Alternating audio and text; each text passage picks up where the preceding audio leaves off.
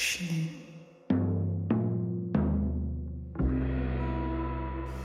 Et cinéma. Et cinéma.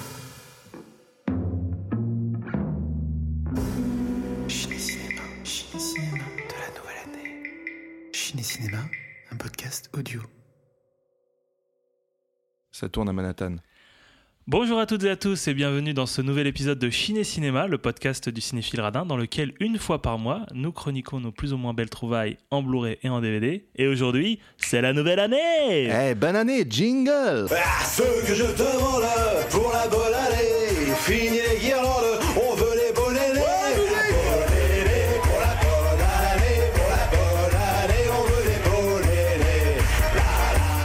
Bah, rendons à César ce qui lui appartient. Oui, bon, euh, on est... On est parti sur une année de beau free là en tout cas, hein, avec ce jingle. oui, donc euh, petit sketch du Palmacho que nous apprécions tout particulièrement. Très belle imitation de Patrick Sébastien. Ouais. Pour ceux qui n'auraient pas reconnu. Ah bah putain quand même. Ça va, ça va pour cette nouvelle année quand Eh ben, très bien, hein, on repart sur les chapeaux de roue. Ouais, t'as regardé le best-of du plus grand cabaret le 31 au soir Moi, j'étais. Et le sur- Crazy Horse Non, j'étais sur Arthur, moi. Ah d'accord. Ah préfère. putain. Moi, je suis, je suis Si tu TF. préfères avoir je le suis team décompte. TF1, moi. Tu préfères avoir le décompte Ouais. 3, 2, 1. Bonne année, Harry Habitant Je crois qu'Arthur, il fait plus ça fait hein. pas Ça fait depuis 10 ans que t'as pas regardé à la télé, en tout cas. Eh bien oui, épisode de nouvelle année euh, pour cet épisode de janvier. Et euh, avant de commencer, on va décerner un prix. La pince d'or.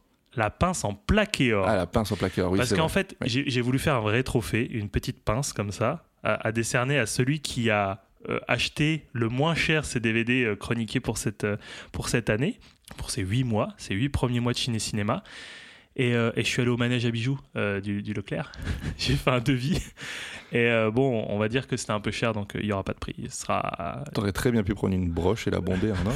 oui, mais non, c'était trop cher. la bombe coûte trop cher. C'était encore trop cher. Donc euh, j'ai fait les comptes, j'ai compté absolument euh, tout ce qu'on a pu euh, acheter. J'ai pas pris les frais de port. J'ai pas fait le. Voilà, j'ai enlevé les frais de port quand ils étaient déclarés. Euh, Et, euh, et les frais de douane aussi. Euh, mais du coup, on est tombé. euh, c'était c'était c'était euh, un peu 50-50. A priori, c'était serré. Moi, j'ai pas voulu savoir quel était le résultat final. C'était serré, mais on va dire que bah, Quentin, hein, Quentin a la pince, Ah, la bah, pince de l'année bien. 2021. Il me semblait bien, Bravo, bravo, bravo, merci, bravo. merci. Vous m'aimez. Alors à 29,83€, voilà, Précisément. C'était le 0,33 centimes de. Donc, on est sur 8 films, euh, 29,83€. Ok. Ouais, c'est pas, mal. C'est une belle perf. ouais. Et moi, je dépasse les 30 euros. Je suis à 35,50. Ah oui, tu disais que c'était serré, il y a quand même euh, Oui, mais c'était serré avant le dernier. 5-6 tu vois, euros de ça. différence. C'était serré avant les, les derniers. Ouais, ouais, ouais. Mais bon. Bah, on, on sait c'est qui la pince hein, pour 2021. On verra. euh, Oui, pour 2022, j'espère que tu te rattraperas un peu. J'espère qu'on ne va pas rentrer non plus en compétition. Hein non, Mm. mais ce serait dommage quand même. Ça serait dommage. Bien voilà, Ben, bien joué pour cette pince, de, cette pince en plaqué or. Je tiens à préciser que ce sera en plaqué or parce qu'en or c'est beaucoup, beaucoup trop cher. Et on essaiera de, de tirer un petit peu sur la camelote parce que le plaqué or ça peut peut-être encore être un petit peu onéreux donc euh, je sais pas, en nickel. Ah non, nickel c'est cher aussi.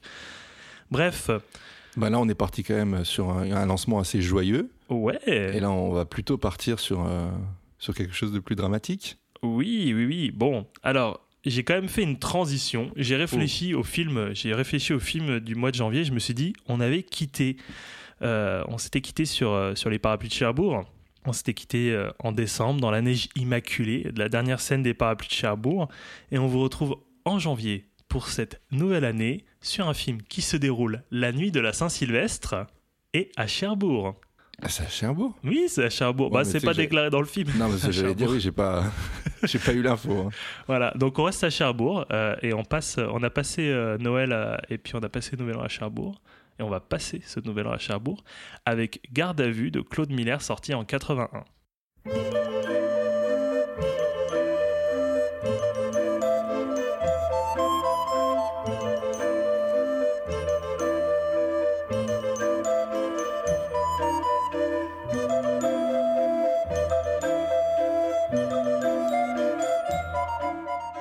Alors, Garde à vue. Euh, comment j'ai découvert euh, Garde à vue Euh, Alors déjà de Claude Miller, je connaissais pas du tout ce, ce réalisateur, en tout cas je le connaissais très peu. Je me souviens avoir vu en sortie scolaire au collège Un secret avec l'infâme Patrick Bruel.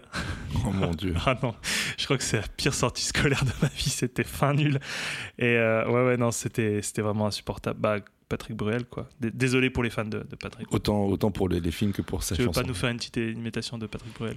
Ah non, tu sais, moi j'ai arrêté, euh, j'ai arrêté les imitations. C'est en plus j'ai tout perdu au poker. Alors euh, C'est super bien. Merci. Franchement, bravo. Bravo. Et euh, ouais, donc Claude Miller, voilà ma seule expérience de Claude Miller qui était pas très très bonne. Et puis on va dire que bon, la réception au collège, voilà, les sorties scolaires, on sait qu'on fait un petit peu les cons comme ça. Ouais, Et- après, moi, j'avais vu. Enfin, je sais que j'avais été voir en 6 Harry Potter. Waouh. Trop belle expérience. Ah non, trop bien en sortie Bah ouais. scolaire. Attends, c'est Trop, trop bien. ça faisait pas partie du dispositif collège au cinéma, ça? Non, mais on, avait, on, avait, était censé avoir lu le bouquin en classe et euh, ensuite aller voir le ah. film. ah, mais c'est cool ça. Ouais. Ah, c'est vraiment cool. Donc euh, voilà, de Claude Miller, euh, j'ai rien entendu jusqu'à euh, du coup du collège, jusqu'à la licence où en fait je l'ai découvert dans un cours de montage en, en licence art du spectacle à Metz que, que j'ai effectué. Et, euh, et donc euh, sans céder, euh, sans céder du film, on devait refaire une séquence cohérente du- d'une scène de garde à vue en ayant accès à tout un tas de rushs. Alors je me souviens plus trop de l'équipe parce qu'on était en groupe, mais je pense que j'étais avec ton frère Clément et qu'il y avait peut-être euh, Adrien qui nous écoute peut-être ou, ou Guillaume. Euh, C'était vraiment un trop bon souvenir. Je crois que c'est vraiment l'un de mes souvenirs préférés de cours euh, de la licence. No offense les autres cours de la licence, mais euh, Ah, puis c'est un exercice super intéressant. Moi, je sais que j'avais fait le même, mais avec des vieux rushs. Et j'étais trop dégoûté de ne plus retrouver la. J'ai fait des recherches, hein, j'ai mobilisé mes parents pour aller essayer de retrouver dans, dans mes, dans, mes, dans mes cours si j'avais retenu le nom de, de, l'enseignante en question. euh, parce que je ne sais plus si en fait elle avait été assistante monteuse sur ce film ou pas. Et euh, ça, me, ça me turlupine parce que je voulais avoir cette information pour l'épisode, mais j'ai pas réussi à retrouver. Donc euh, malheureusement, voilà, petit hommage à cette personne qui, qui nous a fait un cours vraiment très très chouette. Et, en fait, on a, on a vraiment joué le jeu. On n'a pas regardé garde à vue entre temps. Et pendant ces deux trois semaines où en fait on devait travailler sur, sur les rushs de cette scène, bah on, vraiment on fantasmait. Bah moi pour, pour ma part je, je fantasmais le film en disant mais comment elle est vraiment construite cette scène et tout, euh, la manière dont on peut euh, quand même euh, bah, avoir une multitude d'interprétations par rapport à des rushs et tout, c'était vraiment mais passionnant. J'avais vraiment, j'avais vraiment adoré. Et ce film, j'ai fini par le regarder. Ça m'avait vraiment trop. Et, j'ai regardé le film et, et j'ai ultra accroché. J'ai vraiment kiffé. Euh, donc j'ai, voulu la voir tout de suite dans ma, dans ma DVD Tech, euh, peut-être un petit peu trop rapidement, et, et Quentin pour, Je pourrais en témoigner. pourra en témoigner. Pour ma part, euh, j'avais ce DVD et pour, pour les besoins de l'épisode, j'ai donné gracieusement mon édition à Quentin. Il pourra en parler juste après. J'ai voulu trouver une, belle édition euh, DVD parce que déjà, premièrement, je vais en parler un peu après, l'édition Blu-ray existante est overshare. Là on, dépasse les budgets Ciné Cinéma, mais de, de très très loin. Jamais je foutrais autant de sous dans, dans un seul film. Euh, donc j'ai trouvé à 5 euros une édition sur, sur le Bon Coin, transaction de main à la main avec, avec le vendeur, qui a un rendez-vous assez étrange, qui était vraiment très très étrange, dans un square du 15e. On s'est échangé nos numéros, mais on a dû décrire nos fringues du jour, parce qu'en fait il pas m'envoyer... ouais. N'allait pas m'envoyer de message. Et ce monsieur portait une casquette noire, un plastique, un sac plastique orange. Franchement, je me suis dit, mais heureusement qu'on est dans un parc et qu'il y a des témoins, sinon je vais, je vais pas revenir, quoi. Donc il m'a filé, il m'a filé garde à vue, qui était, qui était vraiment en très très bon état, pour 5 euros. Franchement, c'est une belle acquisition. Cette édition, euh, laquelle était-ce Euh, Donc c'est une édition DVD TF1 Studio qui date de 2017. Euh, c'est une édition qui est très respectable, avec un visuel qui est basique, mais qui est, qui est belle. C'est un beau visuel. euh, c'est une belle édition, un beau visuel comparé aux autres éditions. Et, euh, et pour ma part, je je sais pas, peut-être que tu pourras, tu peux parler peut-être déjà maintenant de ton édition. De mon que je- édition foireuse. Ouais. Bah, de mon édition, anciennement ton édition, du- que Ouais. tu m'as gentiment donné, donc j'ai pas eu besoin de débourser quoi que ce soit pour me le procurer. Vous, vous savez, ces, euh, ces films que vous avez dans, chez votre marchand de journaux dans un, dans un petit sac plastique avec Le un premier, fascicule. il est à 1,99. et- Voilà. Donc, euh, je sais pas réellement si c'est sorti comme ça, parce que je t'avoue que j'ai j'ai pas, j'ai pas voulu creuser davantage, euh, parce que de toute façon, vous allez pas vouloir vous la procurer. Mais c'est euh, c'est une édition qui fait partie de la collection Michel Audiard, qui contient euh, 34 DVD. Vous les rangez de 1 du coup à 34, et puis sur la tranche, en fait, euh, il y a marqué. euh, voilà, si vous, les- si vous les mettez les 34 euh, côte à côte, il y a marqué Michel Audiard, et puis une petite photo de lui. C'est immonde, ça prend de la place. Mais bon, c'était gratuit. Donc merci Arvin. C'était un beau geste. C'était un beau geste, ouais. Et après, l'image est pas très belle non plus. Non, non, non. Ça, en fait, avant de t'envoyer euh, l'édition euh, par voie postale. D'ailleurs, tu me dois toujours euh, 3 euros euh, 95. de Colissimo.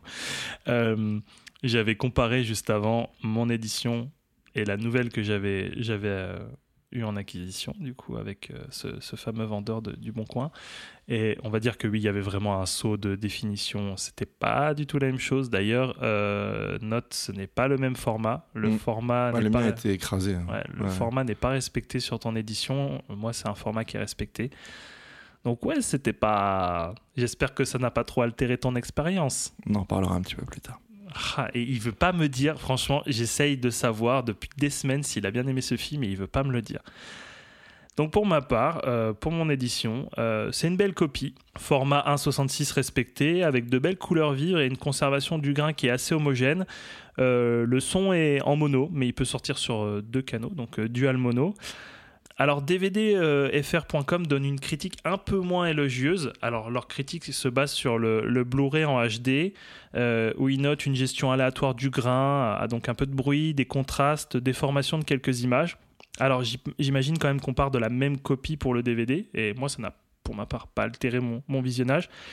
Peut-être que le HD sur le Blu-ray ne rend pas assez bien, euh, tout simplement.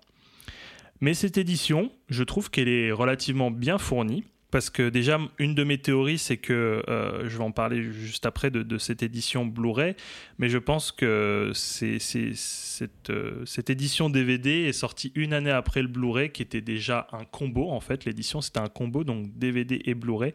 Je pense qu'ils avaient un, trop-plein de, de DVD à refourguer, donc ils ont recréé une édition DVD euh, simple mais euh, qui n'est pas si nulos parce qu'il y a pas mal de bonus. Donc euh, parmi les bonus, euh, il y a Garde à vue, Histoire d'un succès, donc Claude Miller dans la cour des grands, un documentaire de 35 minutes qui est réalisé par Luc Béraud et Olivier Curchot en 2016 lors pour la sortie de l'édition Blu-ray.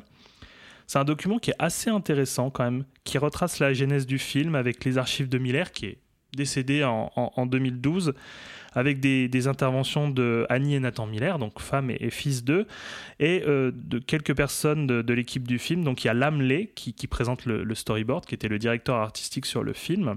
Il y a Nadine Muse au son, Jean-Louis Lévy, qui donc producteur qui est, qui est proche de Miller. Et euh, on apprend pas mal de choses. On apprend qu'Audiard donc, est à la base du, du projet euh, d'adaptation. Donc c'est pour ça qu'il fait partie de la fameuse collection Audiard. Mhm. On en parlera juste après que Miller n'était pas du tout le premier choix pour ce film. Euh, il y avait Costa Gavras, il y avait Boissé qui était euh, parmi les premiers noms cités. Et qu'en fait, lui, Miller, n'était vraiment pas du tout chaud de faire un film de commande. Il voulait vraiment garder une certaine indépendance artistique et il était vraiment pas du tout chaud pour, pour y aller. Voilà, c'est quelques éléments assez épars que je vous donne pour ce, documentaire qui est relativement intéressant sur, sur la genèse du film. Autre petite featurette, euh, euh, Garde à vue, un exemplaire, euh, une exemplaire leçon de mise en scène, le regard de Patrice Lecomte, qui dure 6 minutes. Donc déjà, on peut se demander pourquoi on consulte Patrice Lecomte sur un film où il n'a pas participé. Euh, c'est un peu bizarre. Mais Patrice Lecomte, je trouve, a souvent un regard assez intéressant sur le cinéma et sur la mise en scène de Miller dans, ce film. En fait, il souligne la rigueur formelle et la difficulté de l'exercice du huis clos. Donc assez intéressant d'avoir un regard Oui, de cinéaste. Après, on peut, on peut ne pas aimer les films de Patrice Lecomte. C'est vrai que c'est plutôt euh, un bon analyste. Oui, mais euh, je, je sais pas.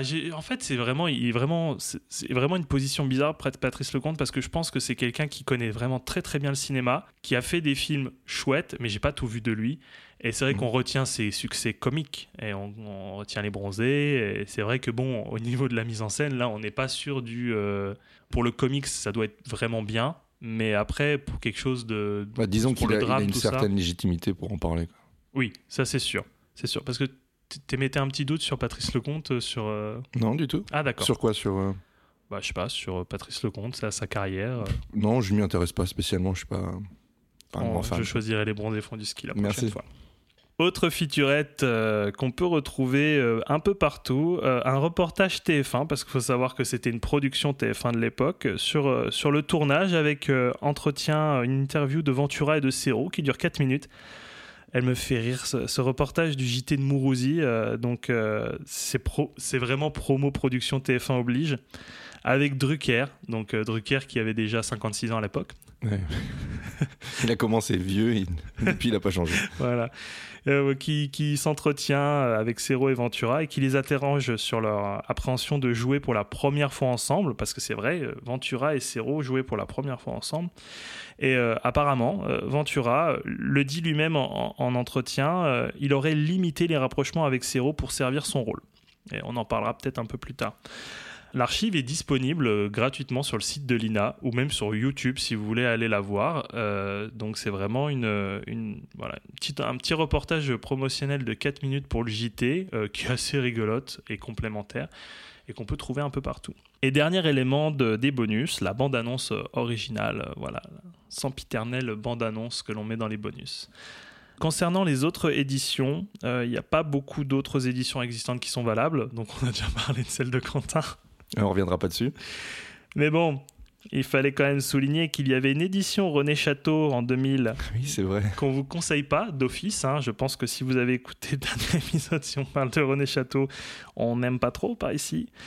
Euh, Non, et puis quand tu sais que tu peux, donc on peut se procurer la tienne voilà. au prix de ça. 5 balles. C'est ça, effectivement. Sinon, il y a une édition double DVD Special Collectors Editions avec Garde à vue et Mortel Randonnée, qui est un autre film de Claude Miller que je n'ai pas vu, avec Michel Serrault, de New Star Video. Alors, je sais pas du tout c'est qui cet éditeur.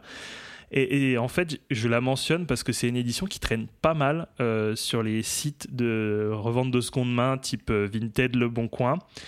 Euh, ça, ça, doit pas valoir grand chose parce que déjà, en fait, sur, les, sur le visuel, c'est écrit en alphabet grec. en fait, tu as des taglines qui sont en- écrits en grec, du coup. Et, et même sur les galettes, c'est écrit en grec. Donc, genre, en fait, c'est des éditions présentées comme françaises, mais je sais pas du tout d'où ça vient ce truc. C'est vraiment un truc très très obscur. Déjà, en fait, d'office, un conseil quand vous voyez des éditions double DVD, Généralement, ça pue. ouais. voilà. Euh, moi, par exemple, j'en ai une. Je ne, sais, je ne sais pas comment je vais pouvoir la refourguer. Je pense que c'est une édition belge, la mienne. euh, mais j'ai une édition double DVD que j'avais achetée parce que j'étais, à- on va dire, dans ma petite période Panos Cosmatos Ah, avec Léviathan et. avec Léviathan et Kinjit, un film de Charles Bronson totalement, euh, totalement obscur. Deux films qui n'ont rien à voir. Donc, euh, j'ai toujours pas regardé. Je pense que, en plus, c'est vu que, en plus, à chaque fois, tu as l'affiche sur le verso, le recto et le verso. Tu n'as pas les spécificités Mhm. techniques de chaque film, Ah donc non, tu sais vrai, pas ouais. s'il y En avait termes d'édition, c'est vraiment Ah mauvais. ouais, non, non, mais t'as- c'est vraiment, c'est vraiment le, le pire du pire, quoi. Donc euh, ne vous faites pas avoir et ne vous dites pas ah tiens deux DVD pour le prix d'un ça doit valoir le coup ça c'est pas mal comme ça c'est moins cher. Après, si ça, si ça s'est fait, ça s'est fait beaucoup à une époque, donc les, les gens raisonnent comme ça aussi. hein. Ouais mais bon c'est juste que tu sais à un moment donné que le travail d'édition il a été mal fait et que c'est Ouais. dégueulasse quoi. Après, je pense pas que ce soit des, euh, des gens qui, qui, soient, qui aient un regard très critique là-dessus. C'est pas dans le but de collectionner une pièce. euh. Ouais bah c'est vraiment juste de la consommation mais bon comme tu dis si on peut trouver mon édition euh, à ce prix là on peut prioriser quand même mon, mon édition. Et donc, dernière édition, celle que je vous ai teasée euh, en avant-propos, euh, l'édition combo euh, DVD Blu-ray euh, Digibook de TF1 Studio, collection Héritage. Très belle La- édition. Joli- Elle est jolie. hein. Elle est jolie, elle est jolie. Quoique, je trouve que c'est un petit peu automatique leur, leur type d'édition parce que c'est vraiment à chaque fois un cadre blanc avec écrit collection héritage. Mais c'est vrai que c'est beau, hein, c'est vrai que c'est beau. Donc, euh, comme je disais précédemment, restauration HD avec les mêmes bonus que le DVD, euh, mais avec un petit livret en plus de 60 pages qui sont écrites par Olivier Curchot, donc le réalisateur, du, petit documentaire euh, que je vous ai dit dans les bonus. Euh, Olivier Curchot, j'ai cherché, qui est un chercheur spécialiste euh, du cinéma de Renoir, mais qui a pas mal travaillé sur l'œuvre de Miller. Donc euh, voilà, c'est légitime à, écrire un, petit, livret euh, sur le réalisateur. L'édition est épuisée, et on l'a dit, on la trouve à des prix. Ouais, on a encore regardé hier, on est sur une centaine d'euros pour. Ouais, on est autour de 90-100 balles sur des Rakuten, des trucs comme ça, et ça vaut vraiment pas le coup. Je veux dire, à un moment donné, je trouve que c'est vraiment, euh, bah, c'est vraiment dégueulasse déjà de faire juste de la revente parce que on sait qu'en plus on peut avoir du neuf, mais c'est, dégueu quoi de, de, de mettre des prix comme ça. Et euh, Bah, N'oublions pas que ça reste un film, quoi. oui, c'est ça. Et, euh, et en plus, je veux dire, je pense qu'en plus, oui, c'est effectivement, c'est des éditions qui doivent être limitées, donc elles doivent partir très très vite. Et euh, je pense que TF1 Studio euh, n'est pas connu non plus pour euh, essayer d'a- d'accompagner au mieux ces éditions, tout ça. Je pense pas qu'il y a des, des, volontés de réassort ou des choses comme ça. Donc en fait, ils font le taf et puis après, voilà, au suivant, quoi. Au suivant de la collection héritage. Voilà concernant euh, les différentes éditions et, et la mienne. Est-ce que tu as envie de rajouter euh, quelque chose euh, pour, pour la tienne? J'en ai déjà beaucoup redit. ne l'achetez pas. Fuyez. D'accord. Eh bien, passons au film. Euh, à mon habitude, je vais vous donner un petit avant-bouche euh, avec le synopsis qui est au verso de la jaquette de mon édition. Maître Martineau, riche propriétaire de province, passe la nuit de la Saint-Sylvestre en garde à vue pour répondre à l'inspecteur Galien et son adjoint Belmont de l'accusation de viol et de meurtre de deux fillettes. Sa personnalité troublante, le secret ultime qu'il cache, le témoignage à charge de sa propre épouse en feront-ils pour autant le couple idéal? Le couple, le coupable. non, non, le coupable idéal. Euh, le décor est planté, effectivement, comme disait Quentin, ça va pas être très très joyeux euh, comme film. Alors, euh, juste rapidement pour, euh, pour, pour l'équipe du film, on a déjà présenté Claude Miller qui est à la réalisation et à l'adaptation, donc euh, qui a fait La meilleure façon de marcher. On a parlé de Mortel Randonnée, aussi L'effronté avec Charlotte Gainsbourg. Jean Herman à l'adaptation également, donc un nom moins connu du, cinéma, qui a quand même fait Flic ou Voyou, Le Guignolo, Le Marginal, donc là on est avec Bébel quoi. Mm. Euh, Michel Audiard au dialogue, donc on, présente plus euh, Michel hein, quand même. Euh, Bruno Nuiten à la photographie, qui est un directeur photo assez, assez reconnu, donc qui, a, déjà travaillé en fait avec Miller sur la meilleure façon de marcher, qui a travaillé aussi sur Possession et sur Ciao Pantin, qui, a, pas mal travaillé aussi avec Berry. Et last but not least, Georges Delerue à la musique, donc Le Mépris. On n'a pas envie de payer des droits d'auteur, donc je fais la mime. Tu le fais tellement bien. Ah voilà. Et euh, j'ai dit ça, mais en fait, je, je voulais aussi parler de Lamley, qui est la direction artistique. Alors, euh, Garde à vue, euh, qui est adapté du roman À table de John Wainwright, qui, a été, qui était paru en fait dans la collection Série Noire de Gallimard. Et il faut noter que c'est le troisième long métrage de Miller, qui avait été découvert avec La meilleure façon de marcher. Et là, j'ai un trou de mémoire, je me rappelle plus euh, de son deuxième film, mais qui était un gros four. Et donc, c'était là qu'il était en questionnement de savoir si euh, il avait la possibilité de, voilà, de, continuer avec une liberté plus ou moins artistique ou un film de commande. Et donc, il a choisi, sous quelques conseils, de, de réaliser euh, Garde à vue. À la distribution, un casting très resserré. Donc, on a parlé de Lino Ventura, qui joue l'inspecteur Galien, Michel Serrault, qui joue Martino, Romy Schneider, euh, Chantal Martino, et Guy Marchand. J'aime bien Guy Marchand. Guy Marchand qui joue l'inspecteur Belmont. On verra qu'on n'aime pas trop Guy Marchand dans ce film. Miller s'est confié sur la direction d'acteur et sur la difficulté de gérer deux manières différentes de jouer entre Ventura qui assumait ce, côté acteur de cinéma, c'était un, acteur de cinéma, et Serrault qui a plutôt une formation. Oh là là, une formation de comédien de théâtre, donc qui partait beaucoup dans des variations et qui discutait sans cesse les intentions de son personnage. Alors que de son côté, Ventura apparemment était plutôt euh, bon voilà, tu me dis de faire ce que je fais, mon coco, et puis euh, voilà, je te le fais. Je le vois très bien comme ça. non mais trop quoi. Me fais pas chier, euh, je suis juste là pour cachetonner. J'enchaîne après. Serrault, il est bon dans, dans ce costume du petit bourgeois, peut-être un petit peu trop théâtral. Je sais pas si tu as. Ouais, mais je trouve que ça fait, ça fait partie du truc. Ça marche très bien.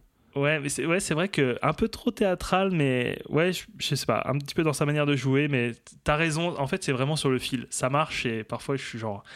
Moi, j'ai eu beaucoup de mal à, à apprécier Michel Serrault en fait. euh, Dans sa filmo ou dans ce dans film sa filmo, ouais, dans, ouais, euh, je sais pas, j'avais du mal avec Serrault et au final j'ai fini par, par bien aimer. Euh, par contre, Ventura, bah, je, je suis acquis à la cause. euh, Je trouve déjà qu'il est ultra crédible et il y a beaucoup de gens quand je, je préparais cette, cette chronique qui trouvaient que Ventura était un peu en dessous, un peu en, en roue libre. Et, et genre en mode, euh, bon, bah voilà, je, je- je suis vraiment là pour être là, quoi. Et je trouve que, franchement, moi, il me trouble dans, dans ce personnage. Dites-moi, Martineau, est-ce que vous savez pourquoi vous êtes là? Eh bien, vous êtes là parce que vous êtes soupçonné. Oui, c'est comme ça, de témoin, vous êtes devenu suspect. Il y a eu quelque part comme, euh, comme un glissement, voyez-vous. D'ailleurs, je suis sûr que ça vous a pas échappé. Pas vraiment.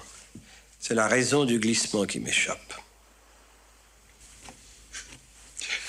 Vous savez, maître, les murs de cette pièce ne suffiraient pas à graver le nom de tous les assassins qui ont soi-disant découvert le corps de leur victime. Ce qui à bien réfléchir d'ailleurs est normal, puisque ce sont eux les premiers informés. Vous avez une interprétation très personnelle euh, du devoir civique, monsieur l'inspecteur. Je me souviens plus qui a dit, Il faut dire que vous vous souvenez pas de grand-chose. qui a dit on cesse d'être en sécurité dès qu'on passe la porte d'un commissariat. Il a vraiment une palette dramatique qui est, qui est très très peu mise en avant euh, dans le cinéma français, alors que quand même il a fait L'Armée des Ombres, qui est pour moi un, un de ses plus grands rôles. Chef-d'œuvre. Oh, putain la vache. Bah, déjà chef-d'œuvre et, et, et Ventura dedans est, est fantastique. Euh, et là, je trouve qu'il est vraiment juste dans le ton. C'est vraiment le flic dépassé qui en a trop vu, euh, qui est un peu humain, mais qui est vraiment corrompu par ses, par ses préjugés. Je trouve qu'il dégage plein de choses. Euh, Il y a Marchand aussi, Guy Marchand second couteau, qui est pas très finot, brut de décoffrage, qui joue le bad cop, qui joue le, con cop, hein, parce que là, il est vraiment très très con. Et il y a Romy Schneider, et Romy Schneider qui fait une petite apparition et qui semble vraiment mal en point. Ça, c'est triste de la voir à l'écran euh, comme ça. Euh, à l'époque, elle était en plein divorce. Quelques mois après, elle a eu une tumeur au rein, donc elle a dû se faire euh, une ablation quelques mois après le tournage de- de- d'un rein. Donc elle supposait qu'elle était quand même déjà peut-être un petit peu malade. Et à noter que c'est son avant-dernier film avant sa mort en 82. Euh, tout en notant que, bon, on connaît peut-être tous et toutes plus ou moins le destin tragique de Romy Schneider, mais en plus de ça, il y a eu quand même la mort de son fils qui est intervenu euh, bah, quelques mois après l'ablation de, de, de- son rein. Et elle a vraiment une, une fin de vie, mais horrible. C'est vraiment horrible.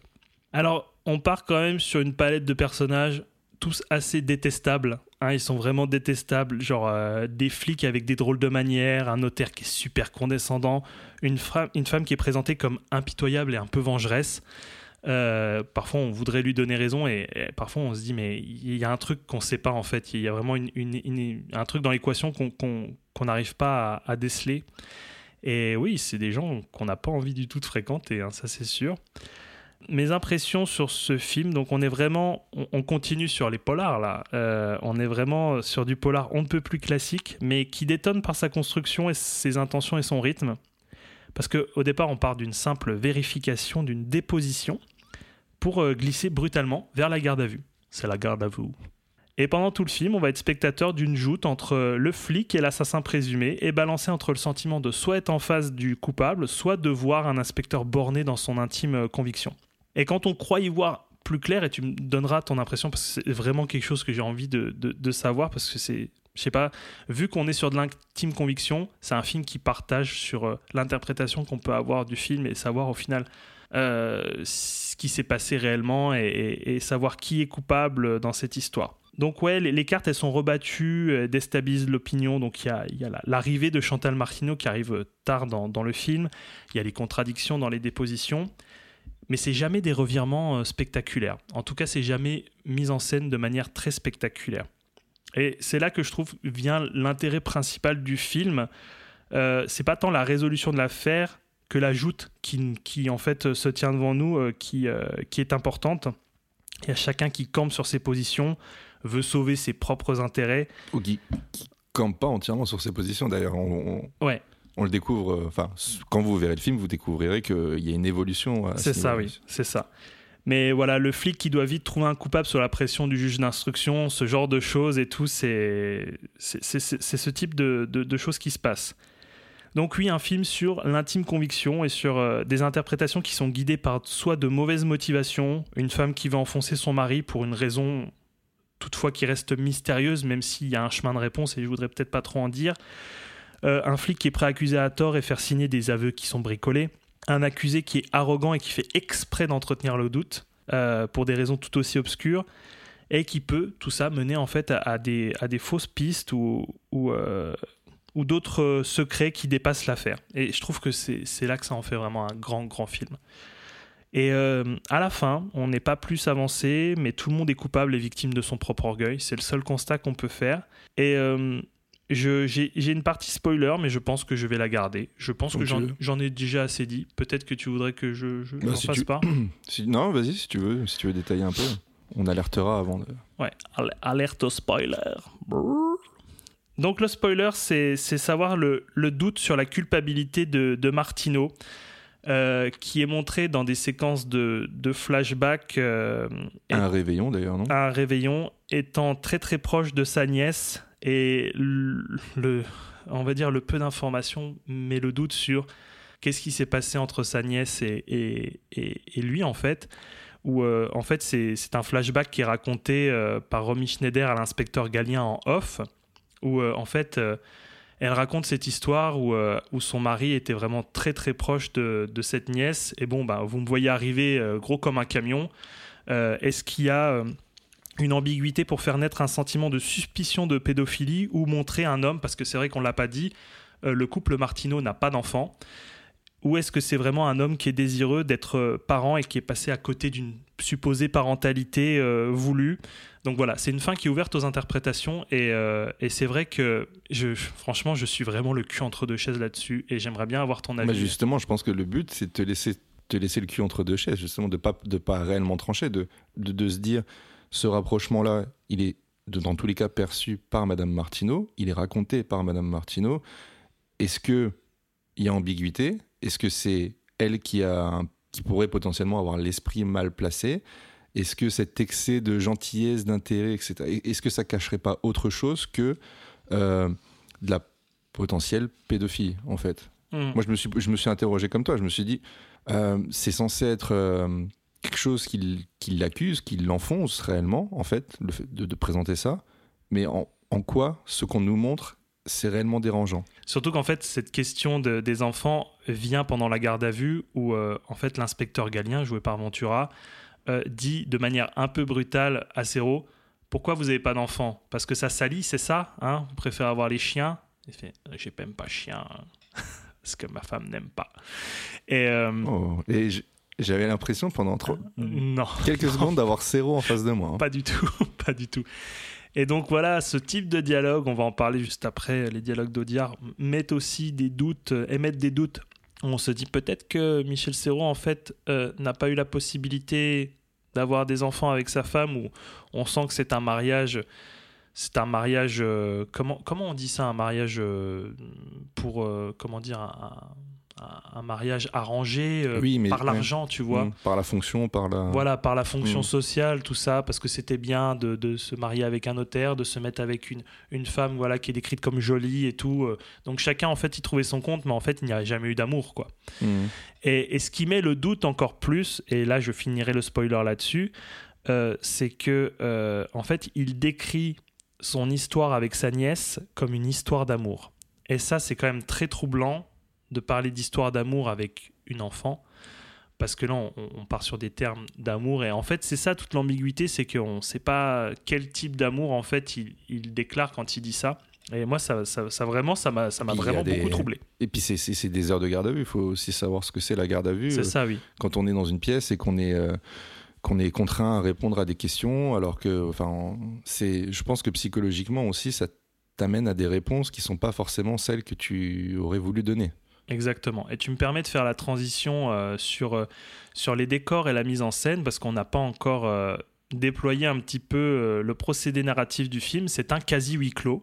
Donc il y a des périodes de flashback. Il y a une reconstitution du, du récit des faits, en fait, lorsqu'ils reprennent le, déroulé, des, le déroulé des témoignages de, de Martineau.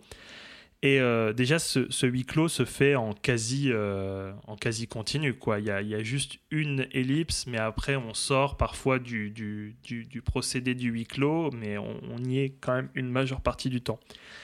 Ça conditionne énormément la mise en scène. Et je vais commencer un petit peu par vous planter le décor. Donc, c'est un film qui a été tourné en studio, ça se voit euh, très clairement, avec des décors qui sont très épurés. Et euh, je reprends ce que disait Lecomte dans, dans les bonus, on a vraiment l'impression d'y être. Même si ça fait un peu carton-pâte, et j'aimerais bien avoir ton avis là-dessus. On a conscience d'être au cinéma, mais ça fait naturaliste. Je reprends le mot naturaliste que dit le comte. Euh, franchement, pour moi, j'avais l'impression d'être dans le bureau, ça sent la gitane sans filtre et le café froid. Non, mais Mais clairement. c'est exactement ce que j'ai noté aussi sur ma fiche. Je me suis dit, le costard de Galien, il sent la clope. Ah ouais, non, mais il sent trop. la sans filtre. hein. Mais trop. Et on est sous des lumières blafardes et des néons. D'ailleurs, en plus, c'est véritablement un éclairage au, au néon et c'est apparemment une première dans le cinéma français, un éclairage au néon. Et euh, c'est vrai que la photographie de Nuiten euh, éclairée au néon euh, ajoute beaucoup à ce réalisme. Donc oui, on est vraiment dans un quasi huis clos avec une scénographie, chorégraphie euh, des mouvements dans l'espace qui est assez impressionnante. Alors Miller, il utilise tous les coins de la pièce, vraiment avec une certaine fluidité et euh, une originalité dans les choix des, des cadres, sans que ce soit vraiment gratuit. Chaque cadre a vraiment une intention, je trouve. Et c'est dingue, vraiment, ça c'est une anecdote de se dire que ce film il a été tourné avec une seule caméra. Ah ouais. Une seule caméra, du coup, sur Dolly, hein, bah, sur un système un peu Dolly, donc sur roue. Euh, et tout a été pensé dès la phase de préparation. Il- on peut voir d'ailleurs dans les bo- bonus quelques pages du storyboard, et le storyboard est impressionnant, vraiment très très beau, c'est un très bel objet. Et quand j'ai travaillé sur les rushs, on se rend compte à quel point la gestion des plans et de l'espace sont vraiment maîtrisés. Quoi. Euh, autre point fort, et je vais essayer de, de condenser pour te laisser un petit peu de, de place pour en parler, les dialogues qui font mouche. Voilà, bon, on est sur du Audiard pur jus euh, dans le texte, mais encore une fois, c'est pas gratuit, mais c'est pas non plus dénoué d'humour, parce que c'est vrai qu'on le connaît pour ses, Oui, ça. punchlines ouais. d'humour, quoi. Et ça apporte vraiment de la, de la substance aux différents personnages. Il y a vraiment des tensions. euh, il y a eu vraiment des tensions entre Miller et Audiard sur le scénario, le scénario et les dialogues. Mais ils ont quand même réussi à s'entendre euh, par la suite. Et il y a vraiment un florilège de quelques dialogues. J'en ai, j'en ai noté quelques-uns. C'est quand euh, t'as Galien qui lui file sa clope, là, qui fait. euh, non, c'est, c'est- en fait, c'est Martineau qui propose une clope à Galien. Il fait Je vous remercie, maître. J'ai mon poison personnel. Ça, je sais pas, Ah, rien que ça, ça met de la substance, tu vois, dans, dans le récit. Et il y a cette phrase où euh, je vous ai déjà un petit peu planté le décor du couple des, des Martineau qui n'est pas un mariage idéal. Et euh, Martineau dit en garde à vue Beaucoup de choses peuvent séparer un, un couple. L'adultère, la maladie. Moi, je suis séparé de ma femme par un couloir de 15 mètres. Un désert de 15 mètres, et au bout de ce désert, une porte fermée à clé. Parce que, oui, parce que le, le- le couple Martineau ne dort plus dans la même pièce Voilà. depuis, euh, Depuis- depuis... ce retour de, de- de réveillon. Et il y a d'autres trucs qui sont très très drôles où genre en fait il y a lors, lors de la reconstitution des faits euh, par rapport au témoignage, euh, il y, a, il y a Galien, donc Ventura, qui dit Vous étiez sur des échasses ce jour-là pour voir ça? Il fait Non, pas ce jour-là, non. Ouais, mais c'est pas, on n'est on n'est pas dans l'humour gras, quoi. On est vraiment non, dans la mais franchement, subtilité. c'est vraiment de la euh, subtilité, c'est en filigrane, et c'est vrai qu'en plus, ça donne une intention. C'est de l'humour qui donne une interprétation de l'affaire. C'est pas décontextualisé, c'est. Voilà quoi. Vous étiez sur des, éch- des échasses ce jour-là, bah en fait, vous êtes en train de me mentir. Vous pouviez pas voir le joli bois, le petit bois. Revenons au petit bois. Et euh, pareil, euh, pour, euh, la pour la musique et le son, je vais dire que la musique, elle brille par son absence ou sa discrétion. Je l'ai écouté, je l'ai écouté euh, séparé quand je préparais. euh, elle est pas très longue. Franchement, ouais, ça rend les scènes et les joutes verbales qui sont plus brutales et sèches parce qu'il y a très très peu d'éléments musicaux quand même. On va plus parler un petit peu du son. Le son a été fait en partie en post-synchro. D'ailleurs, on le sent quand même, euh, malgré les volontés de, de l'éditeur à essayer, et puis après en post, euh, post-synchro, de bien, de, de- de bien faire le mixage, quoi. On sent qu'il y a quand même des, des moments où c'est, ils sont pas dans la même pièce en fait quand ils parlent, et tu le sens vraiment un tout petit peu quand tu, quand tu as ces données, tu t'en rends compte. Euh, parce qu'en fait, il y a eu des problèmes d'enregistrement entre image et son. Il n'y avait pas la même fréquence. Et euh, le bruit ambiant du décor, parce qu'il faut savoir que même si on a un décor de studio, ils ont voulu recréer de la pluie qui Mm. tapait la vitre euh, de la, du bureau du commissariat pendant toute une partie, euh, toute la première partie. Et c'était mais un bruit infernal. Et en fait, ils pouvaient pas faire une prise son euh, du, du bruit, en fait, enlever le bruit ambiant des dialogues. Et donc voilà, majeure partie de, de ces dialogues pendant la, la pa- partie où il pleut dehors ont été faits en, en, en post-synchro. Ça donne au final vraiment quelque chose de très sourd. Malgré le fait que ce soit bavard, il y a des silences pesants qui, parlent plus que les mots. Et je trouve qu'il y a vraiment une gestion des dialogues qui est vraiment, chouette. Je sais pas si je peux te laisser un petit peu en parler, et puis après je parle un petit peu de la réception, et puis euh, sur... euh, Eh ben, allons-y. Pour être euh, tout à fait transparent, c'est un film dont j'avais jamais entendu parler avant que tu le mentionnes. Donc voilà, ça c'est, je pars de là. Et aussi, pour continuer là-dessus, c'est le- vraiment, c'est le premier film de Claude Miller que je vois. Je connaissais rien de sa filmo. J'y m'étais jamais intéressé. C'était pas, c'était pas un nom qui était ressorti euh, euh, plusieurs fois, même durant ma licence. Tu vois, c'est pas, c'est pas quelque chose qui. Je me suis dit ah tiens, ce mec-là peut m'intéresser. C'est vais. pas un auteur qui est, bah, c'est pas vraiment un réalisateur qui est considéré vraiment. Ouais, il est pas, il est cinéma. pas, il est pas, ouais, il est pas masse valorisé en fait. hein. Donc, euh, donc voilà. Donc une fois de plus, comme je l'avais dit pour, euh, je crois que c'était enquête sur un citoyen. Tu me sors de ma zone de confort parce que je, je serais pas, moi, je, tombe sur une jaquette, euh, enfin sur un film comme celui-là, je, je me dirige pas directement dessus. Donc voilà. Et c'est aussi peut-être le, premier film euh, qui, euh, qui, dont les, dialogues sont écrits par Michel Audiard que je vois. Tu vois? C'est et en fait c'est intéressant parce que tu disais que d'habitude son, son ses dialogues sont il y a un- une touche d'humour un peu plus forte etc et moi j'étais très content en fait de commencer par ce film là concernant Audiard parce que je, ça m'a je pense que si j'avais eu ce, background de ah c'est un peu plus c'est un peu plus gras d'habitude c'est un peu plus euh, eh ben ça m'aurait peut-être euh, moins touché en fait parce que je j'avais rien en fait euh, j'avais rien de, de lui en tête été vachement sensible au montage dans, dans ce film. Alors j'ai vu que le monteur c'était, il avait, il avait été monteur de, grands réals. Je sais pas si tu l'avais mentionné déjà. Il a, il a monté pour Alain René, pour Gérard Horry, euh, pour Yves Boisset, Marcel Carnet. Donc euh, ça c'est, enfin, Oui, c'est un gage de qualité ouais, quoi. Voilà. Ouais, ouais. Et euh, tu parlais des, des inserts, et euh, en fait, je pense que c'est ce qui, pour moi, marque le plus le montage au premier abord, c'est les inserts en fait d'images de, bah, des, des différents lieux par lesquels sont- enfin, Martino est censé être passé. Le petit bois. Et, et je- et je trouve que c'est très efficace. Alors, pareil, en- creusant, j'ai lu que euh, certains trouvaient que c'était un peu des facilités en fait de, représentation, euh, de se dire bah attends, euh, on parle de ça, allez, on le montre, tu vois, plutôt que de laisser le spectateur imaginer comment euh, les choses, se- enfin le, comment le, parcours euh, s'est construit. Et non, moi j'ai trouvé que c'était euh, ça, ça, surprend. Les premières images sur- surprennent parce que c'est presque, il y a un effet presque subliminal en fait euh, avec. euh, il y a une coupure son aussi, il me semble. hein. Il y a une, il y a une, euh, surtout, ça te donne une, une autre lecture de l'interprétation des faits qu'on peut avoir. quoi. Oui, bien sûr. Ça te parce perd, que, ça oui, te perd un oui, peu parce plus. que c'est pas forcément euh, ce qui est évoqué verbalement, c'est pas forcément ce qui est montré euh, visuellement. Donc j'ai été, j'ai été conquis de ce, de ce point de vue-là. Après, comme je vous le disais, c'est comme c'est le premier film de Claude Miller, c'était impossible pour moi de le comparer avec ses, avec ses précédents ou, ou ses suivants.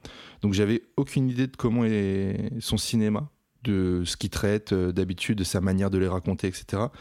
Donc je vais pouvoir uniquement parler du film dans ce qu'il a de plus pur et pas dans une globalité, parce que c'est vrai qu'on a, je sais pas, par exemple, euh, pour reprendre Eastwood, si on parle d'un film d'Eastwood, on a, je pense, tous vu des films d'Eastwood, donc c'est on, on, on part, bah, voilà, on, on prend le Eastwood dans sa généralité, dans ce qui, dans ce qu'il est, dans ce qu'il a fait, dans ses sujets traités, parce qu'il y a une récurrence, etc. Moi, comme je sais rien, je, je vois le film vierge de tout, euh, de toute information. J'ai vu que le film avait été tourné en deux mois, donc studio, deux mois de tournage, et je me disais un- un film comme celui-ci qui a, au final, relativement peu de décors, parce que, comme tu le disais, on est, on est dans du quasi huis clos, euh, pas énormément d'acteurs, pas d'effets particuliers de mise en scène, même s'il y a de très, beaux, plans. Moi, il y, en a un que j'ai noté qui était un. C'est tout bête, c'est un travelling euh, extérieur, en fait. euh, c'est un travelling latéral qui longe les fenêtres euh, sur lesquelles bah, la pluie est, tombée, et puis on voit un peu l'extérieur, en fait, de la salle de, de, de garde à vue. Et j'ai trouvé ça d'une beauté, beauté extrême. Donc, ce que je voulais dire, c'est qu'aujourd'hui, je pense qu'un film comme celui-ci, tournage de deux mois, ça serait réduit à 15 jours. Enfin, je sais pas ce que toi tu t'en penses sur. euh, Je sais pas du tout parce que j'ai jamais été dans des processus de production, donc euh, même si la préparation avait l'air d'être d'avoir facilité. bah, en euh, plus, tu parlais du storyboard qui, est, qui, a l'air vraiment d'avoir été euh, euh, conçu pour être euh, exploité, genre vraiment euh, plan par plan, tel que ça a été euh, conçu euh, dans le storyboard. C'est un gain de temps considérable. Je, je pense qu'il y avait des, des impératifs de, voilà, de, de faire une production assez, assez rapide, je pense. Euh, le fait est que, en tout cas, de ce que j'ai pu entendre, j'ai pas fouillé euh, énormément, hein, mais de ce que j'ai pu entendre des, des, des- des- on va dire de, des récits euh, de ce tournage, il y en a quand même plus d'un qui dit que c'était quand même très compliqué. Mais alors, est-ce que c'est compliqué par je rapport. pense qu'il y avait des complications vis-à-vis de l'ego, Oui, voilà, principalement, Mm. et vis-à-vis de, ouais, de la distance qu'il pouvait y avoir et, et des interprétations qu'il pouvait y avoir, par exemple, entre Ventura et Serrault, qui sont quasiment pas adressés la parole, entre Miller et Audiard, où ils sont crépés le chignon, et puis après, euh, non, crépé le chignon, alors qu'Audiard, il, il est chauve depuis ses 25 ans, avec sa casquette. Euh, non, oui, donc euh, apparemment, ça avait pas l'air d'être un tournage très très simple et très très. ouais, très simple. Donc j'avoue, je ne sais pas. je ne sais pas combien de temps durerait ce type de tournage euh, si la préparation pense, est bien ouais. faite. Bah, après, s'il y a des, des amis qui sont dans la, dans la production qui nous écoutent, euh, je- ça, ça m'intéresserait d'avoir votre avis là-dessus, parce que je pense que les, les- les méthodes ont quand même. euh, les méthodes ont évolué, quoi. Évidemment. ouais. Et Miller, c'était aussi la- l'assistant réel euh, de, Bess- de Bresson, de, de Godard ou de Demi, et ce qui peut quand même expliquer un certain talent de, de mise en scène. Ouais, c'est pas un manchot et il a pas été avec des manchots quoi. Ouais, On peut ouais. penser ce qu'on veut du cinéma de Godard ou tout ça, mais déjà Bresson c'est c'est une grosse pointure Ouais, quoi. ouais. Mm. Voilà. Et pour, pour ce qui est des lignes de, de dialogue, ben écoute, euh, véritable régal. Moi, j'aurais pu. euh, là, combien de temps dure le film Rappelle-moi? Je crois qu'il dure 1h30. Il Ouais, dure, moi, non, je- il dure moins. Il dure 1h25. Ouais, bah, j'aurais pu les, les écouter parler encore des heures. Franchement, c'est ce qui m'a le plus, euh, le plus happé, quoi. Pour ce qui est des, des personnages, donc tu parlais de, de l'inspecteur Galien, donc Lino Ventura, qui, moi, je vois comme un flic assez euh, intègre, euh, qui en a vraiment vu des vertes et des pas mûres, parce que, bon, vu son âge, on doute, euh, on se doute qu'il n'a pas, qu'il a pas commencé hier, quoi. Et je trouve qu'il il représente bien son, son époque. Donc j'avais noté aussi, avec son costume qui sent la, gitane sans filtre. Il a vraiment cette figure du, par- du patriarche qui est un peu dur, mais tu sais, qui, sait faire naître un peu de douceur. Et puis on le voit quand il est avec Madame Martineau, il n'est pas aussi, pas aussi virulent, quoi.